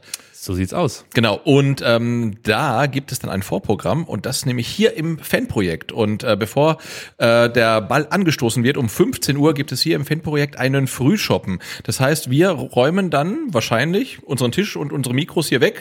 Oder wir bleiben hier sitzen. Oder wir bleiben hier einfach sitzen und äh, ähm, Frühshoppen mit euch zusammen. Und ihr könnt, glaube ich, um 11 Uhr geht's los. Wir werden das nächste Woche nochmal äh, konkretisieren. Ihr kommt erst hier ins Fanprojekt zum Frühshoppen und dann geht's zusammen halt mit den äh, Jungs vom äh, Fanprojekt äh, dann äh, nach Cannstatt äh, in die Mercedesstraße und dann könnt ihr die Mädels vom, vom VfB supporten, wenn sie ihr Heimspiel haben gegen... Tja, das ist eine Das ist Information, die gute Frage. die reichen wir nach. Deren Ding ist es, glaube ich. Äh, guck mal. Ja, also. Aus dem Gedächtnis heraus. Ja? Ja, ich hätte es nicht stimmt's, gewusst. Ja. wenn nicht, dann schreibt's auch in die Kommentare. Aber lasst einen Daumen da.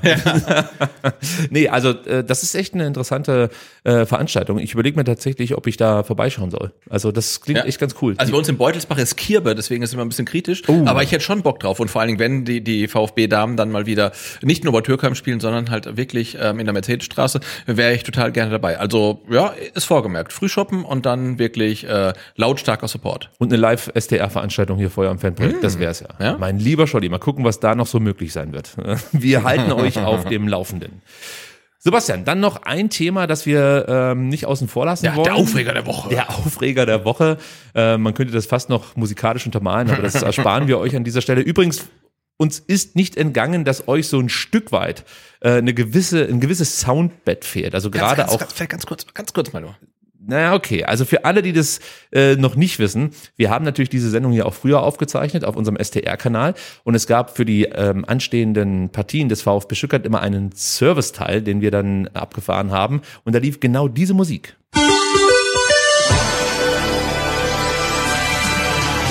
Ja, die älteren Menschen unter euch werden sich erinnern können. Wenn man nach, in, in den Süden in Urlaub gefahren ist, ne? Ja, Meistens. das ist das legendäre Soundbett von Bayern 3 und äh, auf dieses Soundbett haben wir dann einfach unseren Serviceteil gesprochen. Ja. Und ich wollte vorhin sagen, uns ist nicht in Gang, dass euch dieses Soundbett fehlt. Glaubt mir, mir fehlt's auch. Ja, uns auch, ja. Total. Und wir wollten es heute eigentlich auch nutzen, nur leider Gottes waren die Serviceinformationen noch nicht parat. Ja. Und deswegen haben wir gedacht, spielen wir es für euch jetzt einfach mal ein und binden es auch adäquat ab. So sieht's nämlich mal aus. Und jetzt können wir über Lutz Meschke sprechen. Das haben wir ja vorhin schon gesagt. Ja.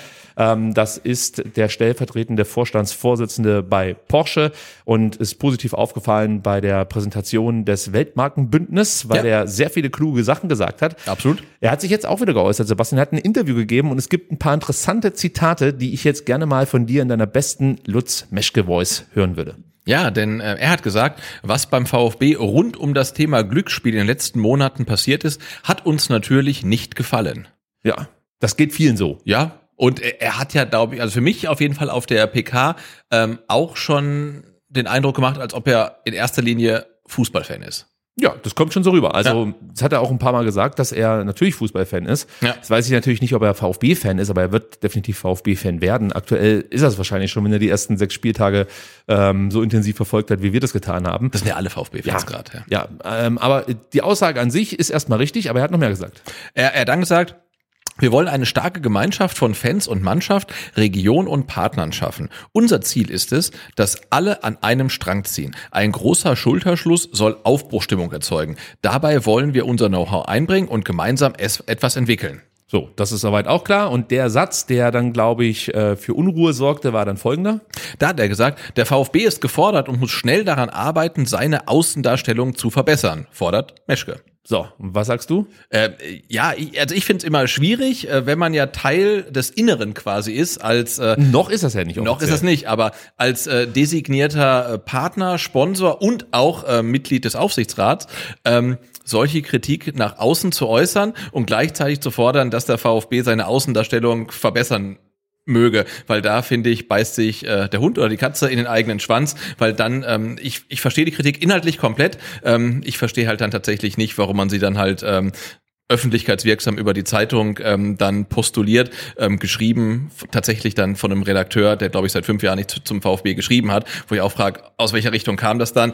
Also ich kann es mir vorstellen und finde ich da ein bisschen schwierig. Also und dann gleichzeitig zu fordern, hey, die Außenstellung ist schlecht und man macht sie damit nicht besser. Also ich schicke mal eins vorweg. Ich finde es super, wenn es beim VfB diverse Meinungen gibt und Absolut, unterschiedliche ja. Ansichten zu unterschiedlichen äh, Themenfeldern. Und ich verstehe total, dass Porsche ein Problem damit hat, dass da Winamax jetzt auf der Brust steht. Auf der anderen Seite muss man halt sagen, für Winamax ist das jetzt ideal, gerade was passiert. Denn ich glaube nicht, dass die sich darum scheren, ähm, ob Porsche damit ein Problem hat oder nicht. Winamax ja. ist im Endeffekt zum besten Zeitpunkt eingestiegen beim VfB Stuttgart. Es läuft, sie sind auf dem Titel des Kickers.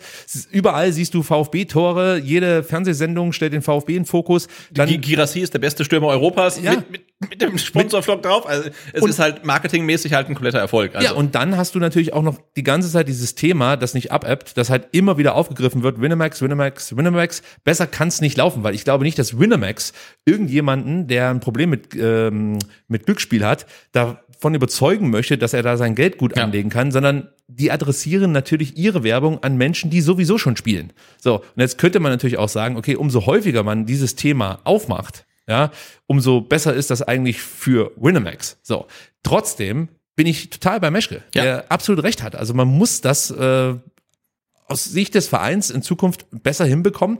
Zum einen, wie man kommuniziert und vor allem, äh, was man sagt, wenn man gar nicht danach gefragt wird. Also das war ja so das eigentlich das Problem. Ist ein Grundproblem tatsächlich, ja. Ja, ja was, was wir ausgemacht haben. Also keiner hat danach gefragt, ob der VfB Stuttgart jetzt äh, den moralischen Kompass anlegt, wenn er sich einen Trikotsponsor sucht, sondern das hat der VfB selbst vorgegeben. Genau, du hast und, selbst eine Fallhöhe geschaffen so. und die halt mit Bravour gerissen. Das so. ist halt so. Ja. Die Frage ist halt nur, ähm, wie man das jetzt wieder hinbekommt, dass äh, der Herr Meschke nicht so sauer ist äh, darüber, dass der VfB Stuttgart mit ähm, ja, Sponsoren zusammenarbeitet, die aus seiner Sicht nicht zum äh, Porsche Wertekanon passen. Ja. So und da muss man mit Sicherheit miteinander sprechen und es wäre auch gut, wenn das intern bleibt und intern stattfindet und da finde ich es absolut richtig, wenn der Herr Meschke sagt, so also da stimme ich halt nicht zu, so einem Deal absolut, stimme ich ja. einfach nicht zu. Und ähm, da muss man natürlich auch wieder fragen, ja gut, was gibt's für andere Optionen? Das wissen wir jetzt alles nicht, aber an und für sich, die Kritik, da bin ich ganz bei dir, die muss man vielleicht nicht unbedingt über die Presse äh, platzieren, aber dass es da eine andere Sichtweise gibt äh, im Aufsichtsrat in Zukunft, das finde ich auf jeden Fall gut. Und ich habe auch das Gefühl, dass Lutz Meschke, äh, Meschke einer ist, der ja einfach sehr dominant dann diese Rolle ausfüllen ja. kann, seinen Standpunkt klar macht, dann nicht kuscht oder sonst irgendwas. Nein, ich finde es auch gut. Und der wenn, möchte was bewegen. Genau, wenn jemand wie er im Aufsichtsrat sitzt und sagt, äh, nee, das, die Entscheidung trage ich nicht mit, finde ich das auch total gut. Ja. Mein einziges Problem ist damit, ähm, das über die Presse zu spielen und gleichzeitig zu fordern, man muss die Außendarstellung ja. verbessern, weil das wird so nicht funktionieren einfach. Also das, das wissen wir. Ähm, aber grundsätzlich finde ich es gut, wenn es im, im Gebälk ein bisschen knirscht und da jemand ist Gerne. und sagt, hey, äh, 8,5 Millionen schön und gut, aber die, das entspricht nicht den Werten, die wir vertreten möchten. Gibt es eine andere Lösung? Nein, okay, dann machen wir es so oder wir machen eine Lösung und kriegen halt weniger Geld. Also diese äh, Reibung äh, muss der VfB intern dann aushalten können. Ja, werden sie auch, da bin ich mir sicher. Und nochmal, es ist wirklich ähm, finde ich normal, dass man darüber auch hart diskutiert. Das Ding ist halt, was natürlich jetzt diese Nummer auch ein Stück weit wieder offenlegt, ist, wenn du dir Investoren mit reinholst, dann wollen die im Zweifel auch mitsprechen, was ja auch ein Stück weit. Aber das ist ja die alte, die alte, gutes Recht ist. Ich meine, die, die, die alte Geschichte. Also wenn du Investoren willst, äh, was will ein Investor? Entweder er will verdienen oder will mitreden. Ja. Weil niemand investiert äh, Geld irgendwo rein, ohne mitreden zu wollen oder eine Gewinnabsicht zu haben. Und das ist halt so. So sieht's aus, so sieht's aus. Eine Gewinnabsicht, Sebastian. Ja, hat der VfB Stuttgart. hat der VfB Stuttgart und zwar auch in Testspielen. Und äh, das nächste, wir haben es ja vorhin schon mal gesagt, steht am 12. Oktober an gegen den SV Wien Wiesbaden. Die waren im Juli 2020 hier schon mal zu Gast haben sich da nicht ganz so gut präsentiert. Ähm, die werden jetzt, ähm, wie gesagt, dann am 12. Oktober im Robert-Stien-Stadion zu Gast sein. Leider Gottes aus organisatorischen Gründen unter Ausschluss der Öffentlichkeit. Das Spiel wird um 14 Uhr angepfiffen. Ich konnte jetzt noch nicht in Erfahrung bringen, ob VfB TV das Ganze wieder überträgt. Ähm, werden wir nachreichen, sobald wir es wissen. Aber nur damit ihr schon mal das Ganze auf dem Schirm habt. Der VfB testet also in der Länderspielphase gegen Wien Wiesbaden. Und Sebastian, wir haben ihn schon heute häufiger gehört. Sebastian Hoeneß wird uns jetzt erklären, warum Wien Wiesbaden der perfekte Gegner vor dem Unionsspiel ist.